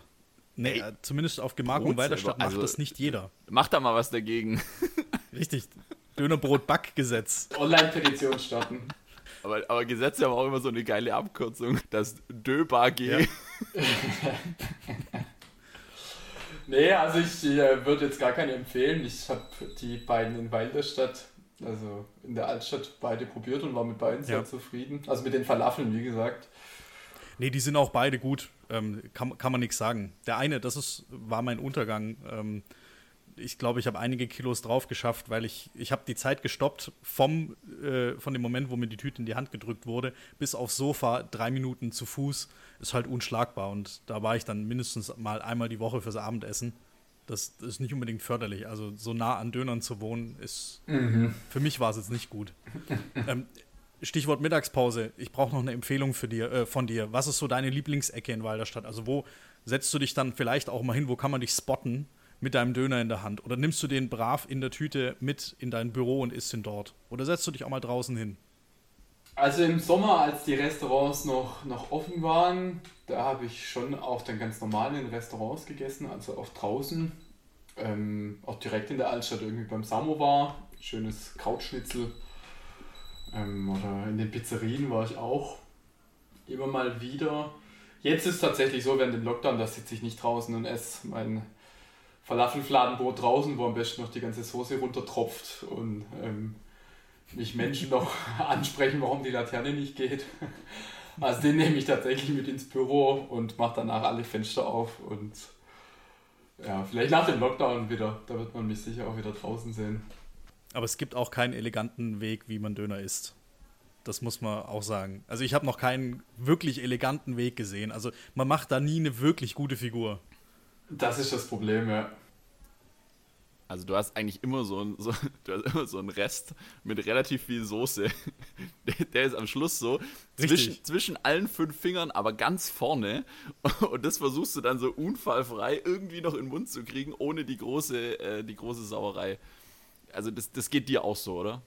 Ja, und ich meine, man ist natürlich auch Schwabe. Es ist ja nicht so, dass man jetzt den letzten Bissen drin lässt, nur weil der voll, voll auf. Soße trieft irgendwie. Und man ist auch gut erzogen und hat gelernt, dass man den Teller leer essen muss. Richtig. Und natürlich versucht man den irgendwie unfallfrei dann auch noch zu verspeisen, was selten klappt. Also da geht es dem Bürgermeister nicht anders als, als allen anderen. Wirklich gar nicht, ne. Äh, Stichwort Gastronomie und, und draußen. Äh, ich habe gelesen, dass du ein großer Fan des Palasts der Republik bist. Da muss ich jetzt als äh, Stuttgarter natürlich äh, drauf eingehen. Dumme Frage. Kannst du dich, ist natürlich jetzt gerade auch schwierig, aber vielleicht äh, können wir das im Sommer wieder. Kannst du dich einen Abend lang an den Palast der Republik setzen, wenn du mal äh, keine Abendtermine hast, ohne dass dich da konkret jemand entweder erkennt oder zumindest anspricht? Ähm, auf das Thema, du bist doch der Bürgermeister ähm, oder du, du warst doch mal im Gemeinderat? Oder ist es wirklich so, dass wenn du jetzt vielleicht dann noch irgendwie, äh, sagen wir mal, nicht im Dienst, äh, okay, offensichtlich nicht im Dienst bist, sondern nur da sitzt und gemütlich was mit Freunden trinkst, dass dann wirklich auch niemand stehen bleibt? Kannst du da gemütlich abends sitzen? Also in der Praxis weiß ich es natürlich durch Corona jetzt noch nicht, Ja. weil wir eigentlich seit, seit ich Bürgermeister bin auch im Lockdown sind. Ich würde sagen, ich gehe mal davon aus, dass ich jetzt in Stuttgart nicht unbedingt erkannt werde, ähm, außer wenn natürlich jetzt Walderstädter vor Ort wären. Ich weiß aber nicht, wie fleißig die jetzt den Palast der Republik besuchen. Weiß vielleicht der Marcel mehr. Ähm, als Gemeinderat, das ist tatsächlich relativ angenehm. In Stuttgart wird man eigentlich so gut wie nie erkannt, weil Stuttgart einfach viel zu groß ist und kein Mensch, der sich nicht jetzt super für Kommunalpolitik interessiert, die 60 Gemeinderäte kennt. Wenn überhaupt vielleicht mal dem Namen nach, wenn man fleißig Zeitung liest, aber Ja. die draußen zu erkennen, das passiert eigentlich selten. Deshalb wäre ich, was das angeht, schon, schon relativ entspannt, würde aber trotzdem, ähm, auch dadurch, dass man immer im Dienst ist, schon auch darauf achten, dass ich jetzt nicht zu viel trinke. Ähm, in der Öffentlichkeit natürlich erst recht nicht. Und man muss sich das schon auch immer vorstellen, wenn es jetzt irgendwo nachts in, in Weilerstadt brennt oder wirklich irgendwas ganz Dringendes ist. Und man sagt, ja, der, also mein, mein Diensthandy ist natürlich nachts auch an. Und man sagt, ja, da müsste der Bürgermeister schon auch vor Ort gehen. Dann empfiehlt sich vielleicht auch, wenn man einfach mal ein, zwei halbe weniger getrunken hat, weil man weiß einfach nie, was passieren kann. Auch wenn ich jetzt im Zweifel nicht selber lösche, ist klar, ich kann jetzt beim Einsatz auch nicht wirklich effektiv was dazu beitragen und äh, wäre da auch nicht der Fachmann. Aber es kann natürlich schon passieren, dass man dann nachts einfach auch mal raus muss. Also ein, ein zwei halbe weniger, nur noch acht. Dann, dann wissen wir das als grobe Richtschnur. Ja, vielleicht, vielleicht sieben und das letzte dafür als saures Radler. Oh, saures Radler. Eieiei. Wenn wir jetzt schon über Biere reden, ich habe was Interessantes rausgefunden. Ich habe ein kleines bisschen recherchiert auf der Website der Stadt Walderstadt und habe rausgefunden, dass Walderstadt im 19. Jahrhundert eine Hopfenstadt war. War man bis dahin auch nicht bekannt. Und Walderstadt gehört zu den wenigen offiziellen Siegelbezirken. Man kennt das ja vom Bitburger Siegelhopfen. Ja. Und Walderstadt ist, ich, es gibt eine Wikipedia-Liste, das sind nicht viele, das sind über den Daumen vielleicht 20 oder 30 Bezirke. In Walderstadt gab es auch früher wohl viele Brauereien, also wir sprechen hier vom 19. Jahrhundert. Wäre das vielleicht was, was man wieder aufleben lassen könnte? Dass man in Walderstadt eine Brauerei etabliert? Ja, es ist sogar schon so. ähm, es gibt schon wieder Hopfenfelder in Walderstadt. Im Sommer gab es da eine ganz, ganz tolle Geschichte.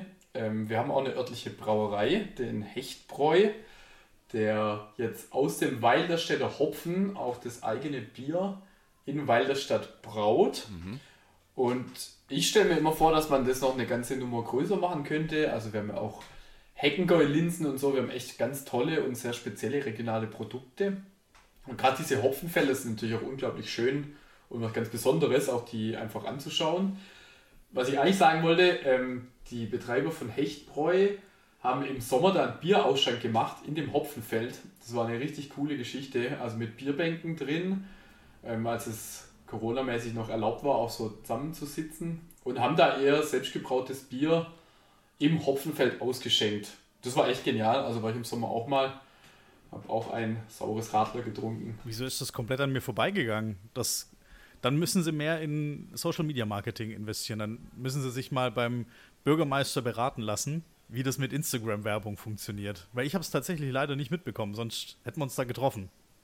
Ja, also ich, äh, es war, glaube ich, ganz gut besucht trotzdem. Ähm, es war jetzt auch zeitmäßig nicht so übermäßig lang, aber wenn die das denn wieder machen möchten und vielleicht auch noch ein bisschen ausbauen möchten, ähm, helfe ich da natürlich gerne und teile auch mal was auf Instagram oder Facebook, klar. Also das heißt, du willst, dass es ein Walderstädter äh, Bier gibt, Marcel, oder dass du, dass du sagen kannst, ich, ich trinke nur lokal. Ich finde es auch einen super spannenden Ansatz, so lokal wie möglich Ja. Produkte zu beziehen. Also es gibt zum Beispiel, ich kaufe nur den Landkreisapfelsaft. Das ist ein Beispiel. Da gibt es halt einen sehr, das ist ein Apfelsaft, Ja. der wird äh, nur aus Äpfeln aus dem Landkreis Böblingen hergestellt, wird zwar leider ähm, in Weiblingen, glaube ich, abgefüllt. Das ist so das, das Haar in der Suppe. Aber ich, so regional finde ich super. Wieso soll ich einen Apfelsaft vom Bodensee trinken, wenn wir hier super schöne Streuobstwiesen haben? Und wenn das bei einem Bier auch möglich ist, wieso soll ich das Bier einmal quer durch die Republik fahren, wenn es auch hier super schöne Hopfenfelder gibt? Ja. Und das Ganze mit Würmwasser gebraut wird. Ist die Würm, ist, ist, äh, ist euer Fluss. Das ist der reißende Oh. Strom, Ja. der durch, äh, durch Ja. die Stadt fließt. ungefähr so wie der Nesenbach, oder? Äh. Kommt ungefähr hin, glaube ich. Ah, so schlimm ist nicht. so, arg wird er nicht als Abwasserkanal ähm, misshandelt, sage ich mal. Da ist die Würm, glaube ich, vergleichsweise sauber. es mit dem Stuttgarter Nesenbach vergleicht. Gibt es da Abwasserprobleme bei dem Nesenbach? Ja, ich habe das auch gelesen. Echt? Ja, ja. So schlimm. Oder äh, ich weiß Nee, nicht, Christian, also- du, du, hast, du hast wahrscheinlich sogar am Nesenbach gewohnt, oder? In der Nähe des Nesenbachs in Stuttgart. Also der Nesenbach fließt ja quasi einmal durch den Talkessel. Ja. Ich hoffe, ich erzähle jetzt keinen Quatsch. Ja. Bin mir aber relativ sicher. Und es ist bekannt, dass so die städtischen Abwässer eigentlich in den Nesenbach Ja. gehen, mehr oder weniger. Und der war ja jetzt offen im Schlossgarten an der, Ja. an der Baustelle, also Stuttgart 21 und Staatsgalerie. Und wenn man da mal vorbeigejoggt ist, und das bin ich relativ oft im Sommer, da war der ganze Kanal offen, weil die da einen neuen Düker gebaut haben. Und es hat einfach unglaublich gestunken. Also es war eigentlich ein Abwasserrohr. Ja. Ich hoffe, ich, ich, hoffe, ich liege jetzt nicht ganz falsch, aber ich bin mir eigentlich schon sicher, dass das so war. Ja, die- das Dü die Düker-Thematik haben wir schon in der vor, äh, vorangegangenen Folge besprochen. Also du bist da. Ey, Wir haben, du bist da auf der richtigen wir haben Spur. eigentlich gefordert, äh, erst haben wir gefordert, dass äh, der äh, Make Nesenbach great again. also dass wir, dass wir ein richtiges Gewässer kriegen in, in Stuttgart, äh, weil äh, der Neckar fließt ja durch Cannstatt. Ähm, dann haben wir festgestellt, dass es eigentlich ein, eine bessere Kanalisation ist oder eine bessere Kläranlage. Und ich habe da noch ein bisschen was ja. nachgelesen, nämlich dass äh, tatsächlich vor 80, 90 Jahren da immer noch drin gebadet wurde, bevor da alle angefangen haben, äh, ihren Dreck reinzuleiten. Und äh, da wurde auch die Wäsche gewaschen. Also Heslach, Süd und so, da, mhm. die haben da immer, das, da konnte man früher noch schön baden und Wäsche waschen. Leider nicht mehr so. Also da seid ihr mit der Würm wahrscheinlich äh, besser dran in Walderstadt. Gibt es da eine Problematik hinsichtlich Wasserqualität in der Würm? Du hast jetzt ein bisschen. Also ich frage ganz, ganz offen. Willst du da baden? Würdest du drin baden? Ich habe noch nie drin gebadet. Also mit der Würm ist es so, dass die Schwippe aus Sindelfingen kommend ja in die Würm geht. Ich hoffe, dass ich auch hier jetzt keine Halbwahrheiten verbreite. Ähm, und in die Schwippe wiederum zum Teil auch die Abwässer vom Daimler und so gehen. Natürlich alles geklärt, also die werden dann nicht ungeklärt eingeleitet. Aber man weiß ja manchmal nicht, was dann noch ähm, so drin ist. Grundsätzlich, also was das angeht, ist von der Wasserqualität her die Würm nicht darauf ausgelegt, dass drin gebadet wird. Deshalb würde ich jetzt von offizieller Seite als Stadtverwaltung auch ganz dringend davon abraten. Und es ist auch nirgendwo jetzt eine offizielle Badestelle vorgesehen. Ich habe aber schon Kinder in der Würm gesehen im Sommer. Also in, in Hausen da am Dorfplatz sind da schon welche rumgesprungen und ich meine, ich jetzt in Schafhausen auch schon gesehen. Und ich würde da jetzt auch nicht hinrennen und sagen, dass das überhaupt gar nicht geht und dass die Kinder sofort ins Krankenhaus müssen. Also gerade, wie ihr gesagt habt, worin Menschen früher gebadet haben, auch unter anderem im Neckar, ähm, die haben das im Zweifel auch überlebt, glaube ich. Das heißt, nur weil das Gesetz das jetzt eigentlich nicht hergibt, dass man da eine Badestelle einrichtet, heißt es das nicht, dass man da sofort verstirbt, wenn man da einmal drin badet. Um es mal diplomatisch zu formulieren. Das klingt gut. Ich bin gespannt. Ihr, ihr werdet da weiter berichten, äh, wie, das, wie das bei euch mit dem Baden aussieht. Wir bleiben dran. Ich habe noch eine ganz andere Frage. Und zwar hat nichts mit Baden oder mit der Würm zu tun. Und zwar hat was mit deinem politischen Programm zu tun. Und zwar die Agenda 2036. Äh, da bin ich drüber gestolpert beim, beim Recherchieren. Und äh, das Erste, was mir aufgefallen ist, ähm, das hat ein bisschen was von, von, von Gerhard Schröder. Ähm, also nicht ja. inhaltlich unbedingt, aber äh, zumindest was den Titel angeht. Und 2036 ist noch furchtbar weit weg. Er erklär uns mal, was ist die Agenda 2036 und warum ist es noch so verdammt lang hin? Ich fange mal mit dem Letzteren an, das lässt sich ganz leicht erklären. 2036 werden genau zwei Amtszeiten. Mhm. Also Amtszeit acht Jahre, 2020 das erste Mal gewählt. Und das ist eigentlich ein ganz vernünftiger Planungshorizont für Kommunen, würde ich sagen. Auch wenn man so Stadtentwicklungsprozesse macht, dann wird man sich nicht überlegen, wo soll die Stadt in zwei Jahren stehen, weil das ein unglaublich kurzer Zeitraum ist, sondern man wird eher sagen, wo steht die Stadt in 15 bis 20 Jahren. Mhm. Und deshalb war 36, glaube ich, eine ganz gute Zahl, die auch zeigt, das war sicher ein Hintergedanke, der mir auch unglaublich wichtig ist, ich bin nicht angetreten, um zu sagen, ich mache das jetzt mal für acht Jahre und dann gehe ich vielleicht woanders hin, sondern ich finde Walderstadt toll, ähm, ich möchte auch hinziehen und möchte es schon auch länger dort machen. Natürlich liegt es in acht Jahren nicht in meiner Hand, ob ich gewählt werde oder nicht. Aber da steckt schon das Versprechen drin, dass ich das jetzt auch nicht nach acht Jahren hinschmeiß. Ähm, ja, das vielleicht mal zur Jahreszahl und dann dieser Agenda-Begriff, das ist immer so, ja, ist vorbelastet durch Schröder ähm, drückt aber, glaube ich, schon aus, dass man irgendwie also eine, eine, Agenda einfach hat, dass man Themen hat, die man bis 36 umsetzen will. Ich hatte dann so fünf Inhalte formuliert, also fünf Bereiche, in denen wir irgendwie große Fortschritte machen müssen. Und ganz konkret möchte ich mit der Agenda Folgendes tun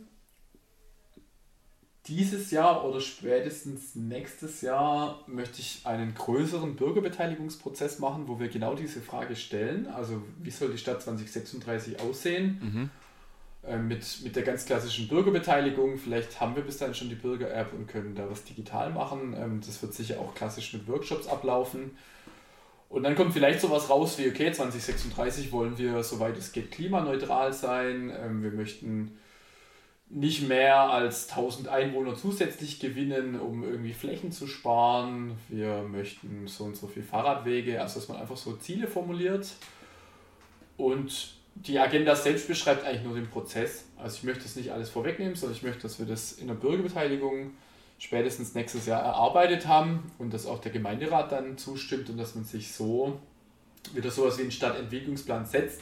Der letzte ist, war eigentlich bis 2020 ausgelegt, der letzte offizielle Stadtentwicklungsplan oder das, das letzte Leitbild oder wie auch immer, ähm, wurde aber auch nicht so gelebt bisher in der Verwaltung und es soll bei den nächsten eigentlich anders werden. Also dass man wirklich sowas wie ein, ja, ein allgemeinverbindliches Papier hat, wo man sagt, da steht schon eine gewisse breite Schicht der, der Stadtbevölkerung und der Stadtpolitik auch dahinter. Und alles, was wir dann so in den nächsten Jahren entscheiden, überprüfen wir auch hinsichtlich dieses Papiers, ob das jetzt übereinstimmt oder nicht. Wie macht man eine Stadt klimaneutral? Ja, man fängt erstmal an und schaut, wo stehen wir. Ähm, also die, die Daten kriege ich zum Beispiel von der Netze BW. Die rechnen dann, wie viel Energie wird in Weil der Stadt eingespeist. Ähm, bei uns vor allem Solar und, und Biogas und wie viel Geld geht im Endeffekt, Geld, wie viel Strom geht durch die Steckdosen und wie viel Gas durch die Leitung bei uns. Dann müsste man ein bisschen recherchieren, wie viel Öl wird in den Ölheizungen verbrannt, ähm, wie viel in den Industrieanlagen, was haben wir für Emissionen durch den Verkehr und müsste dementsprechend versuchen, in gleichem Umfang ähm, selbst Energie zu produzieren, erneuerbare Energie oder eben irgendwie CO2 zu binden durch zusätzliche Baumpflanzungen, Dachbegrünungen, wie auch immer ist relativ komplex, ähm, ist natürlich auch viel mit, mit theoretischen Annahmen verbunden, mit Berechnungen. Manche Städte werden das gar nicht schaffen können.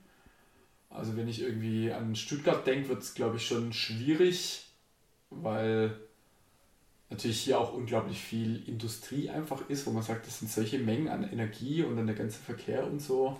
Das ist eigentlich schwer vorstellbar, wie man das in der Praxis umsetzen will, außer man sagt bei manchen Dingen, die man nicht beeinflussen kann, sowas wie Verkehr, ich kann den nicht aussperren, also beachte ich den gar nicht, das ist außerhalb von meinem Geltungsbereich.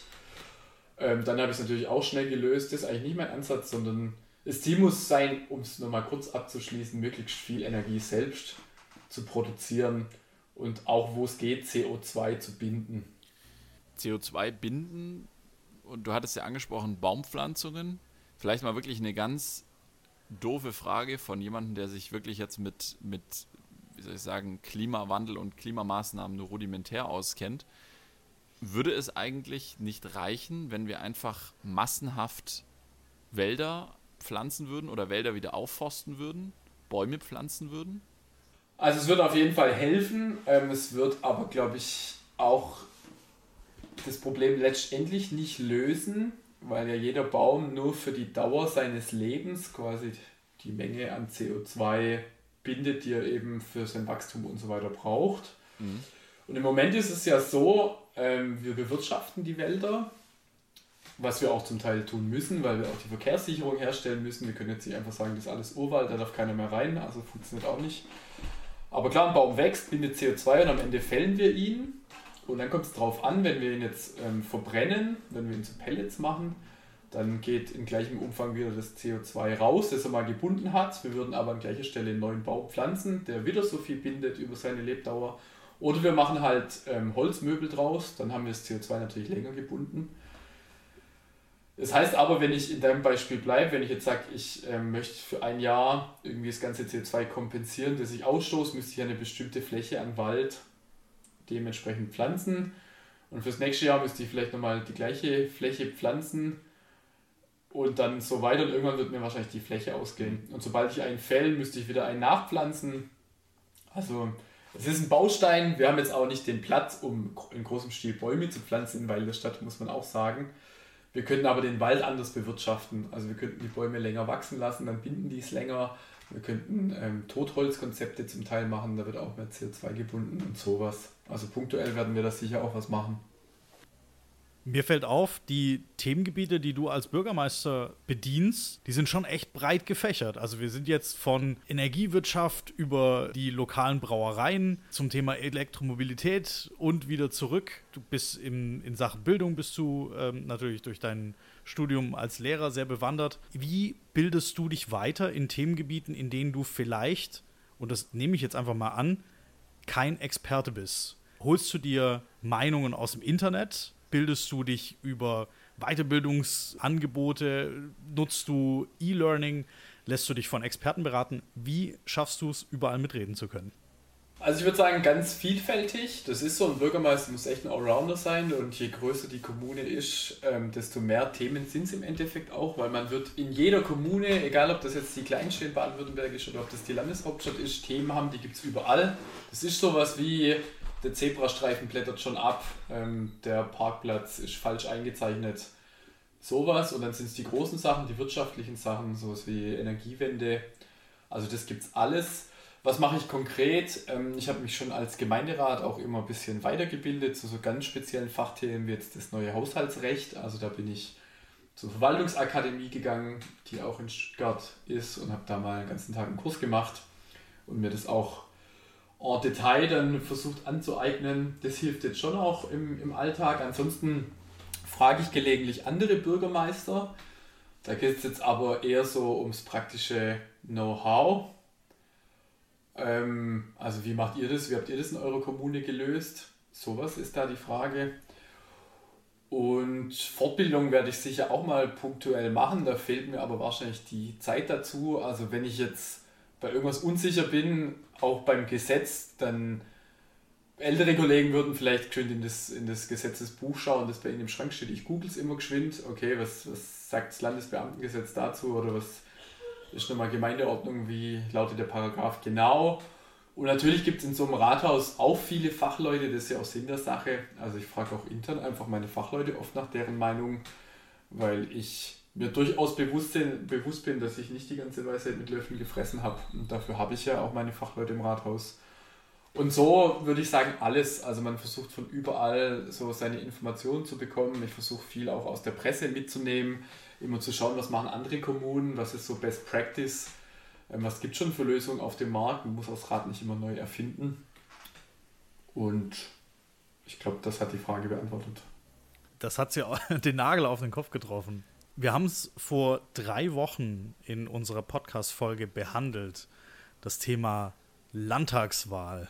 Ich habe am Sonntag, also gestern, haben wir, meine Freundin und ich, unsere Briefwahldokumente eingeworfen. Hast du schon gewählt? Nee, ich habe noch nicht gewählt. Ich habe mir irgendwie vorgenommen, dass ich ins Wahllokal mhm. gehe. Also in Stuttgart ja in dem Fall. Kann jetzt gar nicht genau sagen, warum. Ich habe auch schon öfters Briefwahl gemacht. Da wird nur betrogen ähm, bei der Briefwahl. Ja, ich finde Wählen. direkt aus, aus dem City Department, aus dem Toy direkt ins Wahllokal. Ja, ich, ich muss sagen, auch jetzt irgendwie mit 30, also so habe ich schon fast so eine altmodische Einstellung entwickelt und sagt, das ist irgendwie schon was Besonderes, wenn man da sonntags hingeht in dieses Wahllokal und dann seinen Zettel in die Urne schmeißen darf. Das hat schon irgendwie fast was Festliches. Also ich finde das fast so eine Zeremonie, so was richtig Demokratisches. Da darf man sein Kreuz machen und mitentscheiden. Und beim Briefwahl geht es ein bisschen unter, da schmeißt man es dann so lieblos in den Briefkasten. Aber natürlich kann ich jetzt auch gerade während der Corona-Zeit nur allen raten, die das möchten, Briefwahl zu machen. Und ich habe es eigentlich in der Vergangenheit auch fast immer gemacht, auch außerhalb Pandemiezeiten. Ähm, ja. Aber jetzt habe ich mir mal vorgenommen. In dem Fall bist du mal einmal kein Vorbild. Es ist ja nicht verboten. Ja, das würde ich so nicht sagen. es ist, ist ja nicht verboten, verboten genau. Um Gottes Willen. Nein, um Himmels Willen. Äh, ja. Aber finde ich, find ich gut. Also wir, wir sind auch übereingekommen äh, bei unserer Wahlcheck-Folge, dass das Wählen an sich ein unfassbar hohes Gut ist in unserer Gesellschaft, in, in jeder Demokratie und dass wir das auf jeden Fall wahrnehmen sollen. Unser Motto war, wie soll es auch sein, Leute geht wählen. Alle bis auf eine Partei kann, kann guten Gewissens gewählt werden. Richtig. Und macht. Nur für die AfD gab es kein Like. Macht euer Kreuz und egal, ob ihr das mit der Briefwahl macht oder ob ihr ins Wahllokal geht am Sonntag, den 14. März. Macht's bitte. Also man darf das auch nicht vergessen. Ähm, hier in Deutschland darf man ja als Bürger nicht so viel mitentscheiden, wie man vielleicht manchmal gern würde. Und jetzt im Land darf ich alle fünf Jahre mein Kreuzchen machen, im Bund alle vier, bei der Bürgermeister war sogar nur alle acht. Ähm, dementsprechend sollte man das meiner Meinung nach schon auch nutzen und ernst nehmen, das zu tun. Ja, das, das stimmt. Also alle acht Jahre ist, ist schon relativ selten. alle, alle fünf Jahre ist auch noch nicht so häufig. Also so einen fundamentalen Wechsel kann man nicht so häufig einleiten, ja. Eigentlich wird nur der, eigentlich wird nur der Klassensprecher äh, häufig gewählt. So. Mannschaftskapitän im Fußball. Ja, genau. Jedes genau. Jahr einmal. Der wird manchmal nur bestimmt. Aber lass uns noch mal kurz bei der, bei der Wahl bleiben. Weil ich hatte, ich hatte tatsächlich noch, noch eine Frage an dich. Du bist ja nicht Mitglied einer großen Partei. Oder ich, soweit ich es gesehen habe, bist du gar nicht in einer Partei Mitglied. Ja, ist richtig. Was, also das ist ja auf, auf Kommunalebene ist es ja sehr, oder ist es üblich, glaube ich, das ist nicht, nicht unbedingt notwendig. Jetzt wiederum auf Landes- oder sogar auf Bundesebene gibt es eigentlich keine Politiker in verantwortungsvollen Positionen, die nicht, Part äh, ja, die nicht Mitglied einer Partei sind. Was hat dich bisher bewogen, eben nicht in eine Partei einzutreten? Also es sind tatsächlich verschiedene Sachen. Ähm, ich war da irgendwie nie der Typ dafür, also was ganz Praktisches. Also ich habe in meiner Freizeit irgendwie immer viel Sport gemacht und war abends immer im Handballtraining und hatte dann nie das Interesse, jetzt meine Abende oder Wochenenden äh, mit Parteiarbeit zu verbringen. Und dann ist es schon aber auch inhaltlich so, dass ich natürlich manchen näher stehe und manchen ferner. Ähm, das geht wahrscheinlich jedem so. Aber bis jetzt war ich noch nicht an dem Punkt, dass ich sage, zu 100 Prozent, jetzt ist der Zeitpunkt, ja, da gehe ich in die Partei, vertrete das auch nach außen dann zu 100 Prozent, für was die stehen, oder zumindest mhm. zu 95 und, und trage das mit. Also es ist ja zum Beispiel auch kein Geheimnis, dass ich jetzt im Wahlkampf von den Grünen in Walderstadt unterstützt wurde, was mich unglaublich gefreut hat, was glaube ich auch sehr gut zu meinen Zielen und Inhalten passt. Und dann wurde ich jetzt auch schon gefragt, okay, aber warum bist du dann nicht Mitglied bei den Grünen? Und die Grünen haben ganz, ganz tolle Leute und super Ziele auf jeden Fall. Aber was ich dann auch immer ganz ehrlich sagen muss, was mich zum Beispiel an den Grünen in Baden-Württemberg stört, ist in einigen Teilen die Schulpolitik. Mhm. Und da ihr jetzt die Schule nicht nur als Schüler kennt, sondern auch als Lehrer, ist es was, wo ich mir auch wirklich ein Urteil zutraue und sage, sowas wie das achtjährige Gymnasium, das auch die Grünen mittragen und wo es auch keine Änderungen erkennen lassen. Ähm, da würde ich mir einfach schwer tun, das auch ganz offensiv mitzutragen. Und ich muss natürlich fairerweise sagen, bei anderen Parteien würden mir wahrscheinlich noch viel, viel mehr Dinge einfallen, die mich auch stören. Ich würde auch überall wahrscheinlich irgendwas finden, was ich ganz gut finde. Mhm. Ähm, aber das ist so die Antwort, warum ich mich bisher noch nicht dazu durchgerungen habe, irgendwo Mitglied zu werden. Und es ist es natürlich auch so, jetzt bin ich als parteiloser Kandidat gewählt worden als Bürgermeister da fände ich es auch unehrlich, würde ich jetzt einfach nach der Wahl am besten gleich noch im ersten Halbjahr in irgendeiner Partei Mitglied werden. Ja. Ähm, das hätte ich wahrscheinlich vorher sagen sollen, sonst wäre das auch nicht so fair. Das, das stimmt natürlich. Das wäre so ein bisschen so durch die Hintertür. Ähm, der, da hätte der Bürger sich oder die Bürgerin sicher dann das Gefühl, so ein bisschen durch die Hintertür dann doch von einer Partei regiert zu werden. Ähm, das, ja, kann ich, kann ich nachvollziehen. Ähm, wie stehst du denn zu der Partei Die Partei? Ja, da scheiden sich ja auch zum Teil die Geister. Also in Stuttgart war ich ja auch mit der Kollegin Schumann von der Partei Die Partei in unserer schönen Pulsfraktion. Und ich fand es immer ganz gut, was der Sonneborn gemacht hat. Ich habe das auch immer sehr eifrig auf Facebook verfolgt. Also der Europaparlamentarier Martin Sonneborn. Ähm, sehr, wirklich sehr begnadeter Satiriker, wie ich finde. Was ich an ihm unglaublich schätze und wo ich dann immer denke, ja, da ist ähm, die sehr gute Partei, die Partei auch wirklich wertvoll ist, wie er einfach seinen Finger in Wunden legt, wo er darauf hinweist, was auch die EU an manchen Stellen für eine furchtbare Politik macht und wie er sich dann zum Teil auch einfach über Kollegen und Kolleginnen lustig macht, die halt in Sitzungen schlafen oder so, wo ich sage, ja, das ist halt einem Europaparlamentarier einfach nicht angemessen, sorry. Da hat er recht. Also man kann sich über den Stil streiten, aber da hat er recht. Ähm, bei anderen Sachen denke ich dann manchmal, der Politikbetrieb ist wirklich so komplex und schwer und es ist eigentlich so unglaublich wichtig, was man da macht dass ich mich dann manchmal wieder frage, okay, ist es jetzt wirklich so sinnvoll oder überhaupt auch im Sinne von dem, was die Partei will? Also jetzt gerade irgendwie in einer Kommune, wenn man sich über andere Gemeinderäte jetzt, jetzt lustig macht, was glaube ich die Partei auch überwiegend gar nicht macht, aber jetzt mal hypothetisch, muss ich sagen, ja, das geht dann vielleicht an der Sache vorbei, weil das sind halt alles Ehrenamtliche. Man muss froh sein, dass das überhaupt jemand macht und sich da unter der Woche abends in die Gemeindehalle setzt ähm, und über die nächste Kindergartensanierung streitet. Also da würde ich sagen, sowas geht dann irgendwie am Ziel vorbei, weil es ist nochmal was anderes, ob das jetzt ein Berufspolitiker ist, der sich einfach völlig unangemessen verhält oder jetzt ja. ein ehrenamtlicher Gemeinderat. Und auch dieses Abstimmen mit Ja, Nein. Ähm, ich weiß, bei wichtigen Themen ist der Sonneborn ja davon abgewichen, aber da denke ich auch, Politik ist so ernst. Yeah. Und Politik regelt ja unser ganzes Zusammenleben und hat so weitreichende Entscheidungen für uns und für den Planeten und für alles, ähm, dass da einfach ein Ernst auch dazugehört. Das, das sehe ich auch so, ähm, weil es ja auch eine Verantwortung ist und es ist ja auch ähm, letztendlich, ein, du hast ja doch einen Auftrag auch äh, von deinen Wählern bekommen ähm, und den solltest du auch bestmöglich erfüllen. Ähm, mal Hand aufs Herz, äh, Christian, haben wir in Deutschland vielleicht nicht heute, aber in den nächsten Jahren den Bedarf, vielleicht sogar ein, ein Vakuum oder vielleicht sogar die dringliche Notwendigkeit für eine weitere Partei im Spektrum? Ja, jetzt bei so einer Frage kommt immer ein bisschen der Politikwissenschaftler in mir raus. Ähm, also ich habe im Studium in Politikwissenschaften gelernt, dass Parteien immer klassischerweise entlang von Konflikten entstehen. So jetzt SPD und Linke sagen wir mal an der sozialen Frage, Linke vielleicht an der Frage des Systems, jetzt die Grünen am Konflikt Umwelt, ganz klar. Die AfD zuerst am Konflikt ähm, EZB-Politik, dann natürlich am, am ganzen Flüchtlingsthema. Und dann müsste ich mich fragen, gibt es jetzt so einen Konflikt, der unsere Gesellschaft so neu durchdringt, den noch keine Partei abdeckt?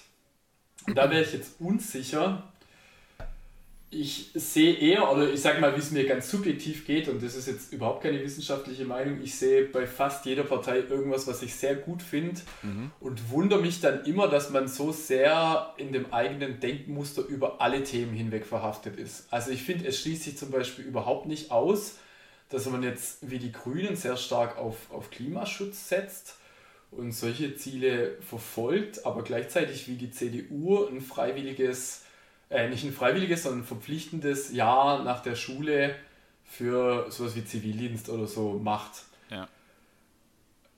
Und dann sehe ich halt immer so, okay, das eine wird als total konservativ eingestuft, kommt jetzt irgendwie für eine grüne Partei gar nicht in Frage. Umgekehrt ist die CDU einfach bei manchen, bei manchen Umweltthemen nicht so fortschrittlich, wie man sich wünschen würde. Und da denke ich immer so, okay, warum ist man so, so stark verhaftet in diesem, okay, ist es jetzt, also ist es wirklich eine grüne Position zu sagen, wir sind gegen das verpflichtende Jahr, um jetzt wieder nur ein Beispiel rauszugreifen. Ja. Und ist es wirklich so CDU-konservativ verhaftet zu sagen, ähm, weiß ich nicht, im Umweltschutz, ja, hier jetzt aber keine Windräder oder so. Ähm, man wird bei jeder Partei, das habe ich vorhin schon mal gesagt, ähm, da geht es gar nicht um Parteienbashing, ich würde jetzt für jede Partei sicher ein Beispiel finden, wo ich sage, ah, das würde ich, finde ich eigentlich bei denen ganz super werden die aber nicht so in ihr Mindset verhaftet und werden ein bisschen offener, dann werden die, also würden die aus meiner Sicht auch mehr Wählerstimmen bekommen. Das ist aber ein sehr subjektiver Eindruck, glaube ja. ich. Also würdest du denen zustimmen, dass man eigentlich von dieser Links-Rechts-Diskussion und Klassifizierung wegkommen müsste, hin zu einer mehr themenbezogenen Klassifizierung ähm, und sagen würde, na gut, die stehen halt für das und die stehen für das, aber äh, so wie du sagst, ähm, äh, soziale Marktwirtschaft, Klimaschutz, ähm, aber eben zum Beispiel auch ein verpflichtendes soziales Ja, das muss sich nicht ausschließen. Also wenn du mich so fragst, ob irgendeine Partei fehlt, dann könnte man das vielleicht so Partei der ähm, Vernunft oder so nennen, weiß ich nicht, die wirklich nicht links-rechts ist. Ja? Nicht, dass jetzt alles andere irgendwie unvernünftig ist. Oder man koppelt es an den Prozess und sagt, das ist die Partei der Volksabstimmungen, wobei auch die sehr mit Vorsicht zu genießen sind. Ähm, ja, ganz schwierige Frage. Ähm, deshalb bin ich so gerne in der Kommunalpolitik, um es mal so rum zu beantworten, weil da dieses Links-Rechts-Schema wirklich ganz wenig zum Tragen kommt und ja. eigentlich fast immer auch im Gemeinderat es komplett quer durch Parteigrenzen hinweg wirklich an der Sache diskutiert wird und immer irgendwie lösungsorientiert, pragmatisch funktioniert und nicht so äh, ideologisch behaftet. Ich habe noch eine letzte Frage. Was ist dein größter Wunsch? Wenn jetzt ein äh, Berater hätte oder ein schlaues äh, Buch, was ich beides nicht habe, würde ich sicher irgendwas sagen wie ähm, dass Weilerstadt sich prächtig entwickelt und wir alle glücklich und zufrieden sind und den Klimawandel äh, aufhalten und so weiter. Ähm, ja, das wünsche ich mir auch alles. Also ich sag mal, mein persönlicher Wunsch ist natürlich, dass ich wirklich ähm, in Weilerstadt was bewegen kann, dass die Menschen zufrieden mit mir sind, weil dafür tue ich es im Endeffekt. Und dass das in acht Jahren dann auch nochmal auf Zustimmung stößt. Ähm, ja, und ich meine, privat, was man sich halt so wünscht, dass man gesund bleibt, dass man glücklich und zufrieden irgendwie sein Leben leben kann, ist schon fast ein sehr hohes Ziel. Aber das darf man, glaube ich, auch manchmal nicht aus den Augen verlieren, wenn man sich so fragt, warum mache ich das eigentlich alles? Und dann, ja, im Endeffekt macht man die Dinge schon auch, weil man irgendwie eine persönliche Zufriedenheit erreichen will, ganz klar.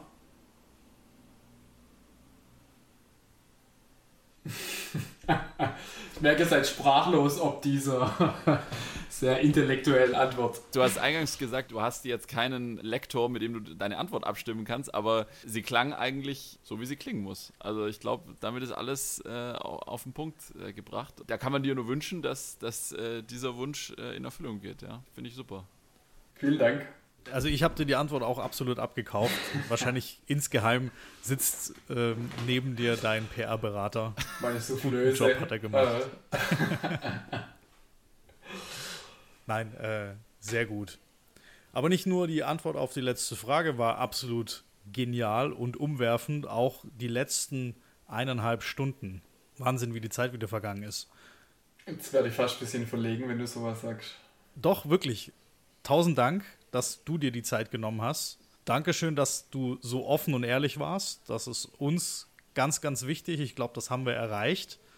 Wir wollen einen Kontrast schaffen zu anderen Interviews, die du gegeben hast, die eher ein kleines bisschen formeller waren. Ähm, uns hat es Spaß gemacht, kann ich glaube ich auch stellvertretend für Uli sagen, oder? Ja, ja, also von meiner Seite auch wirklich vielen Dank. Waren äh, richtig schöne Ausflüge auch, ähm, so links und rechts äh, in deinem Leben dabei. Echt, glaube ich, ganz, ganz interessant auch für die Hörerinnen und Hörer, ähm, mal so ein bisschen hinter die Fassade zu schauen. Und äh, ja, mir hat es riesigen Spaß gemacht.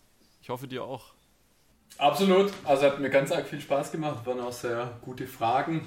Ähm, ich finde immer so eine Mischung aus politischem und persönlichem ist, ist auch ganz, ganz angenehm, weil jeder hat irgendwie Persönliches zu berichten und das interessiert ja. auch viele. Und Politik ist auch immer wieder interessant. Ähm, es bewegt auch, auch viele Menschen. Und ich hoffe, dass auch ihr dann zufrieden euer Leben leben könnt und Erfolg habt mit eurem Podcast, falls das euch zufrieden macht. Absolut. Das auf jeden Fall. Dir weiter viel Erfolg äh, für die nächsten 100 Tage und die darauffolgenden siebeneinhalb Jahre. Ähm, ganz viel Erfolg als Bürgermeister. Ähm, wir drücken dir die Daumen, wir werden dich verfolgen äh, auf den sozialen Netzwerken. Ähm, Marcel ist ja live dabei, sozusagen vor Ort, und ich werde immer mal wieder rüberblicken. Und äh, ja, ähm, wir hoffen, dass du auch bald äh, physisch richtig mit den Menschen gemeinsam arbeiten kannst, wenn dann mal äh, die Pandemie ein bisschen unter Kontrolle ist. Und ähm, ja, bleib so authentisch, offen und ehrlich, wie du bist. Macht riesig Spaß. Ich tue mein Bestes. Vielen Dank. Danke dir. Und wir wünschen dir noch einen schönen Abend. Mach's gut. Ebenso, danke. Ciao. Tschüss. Ciao.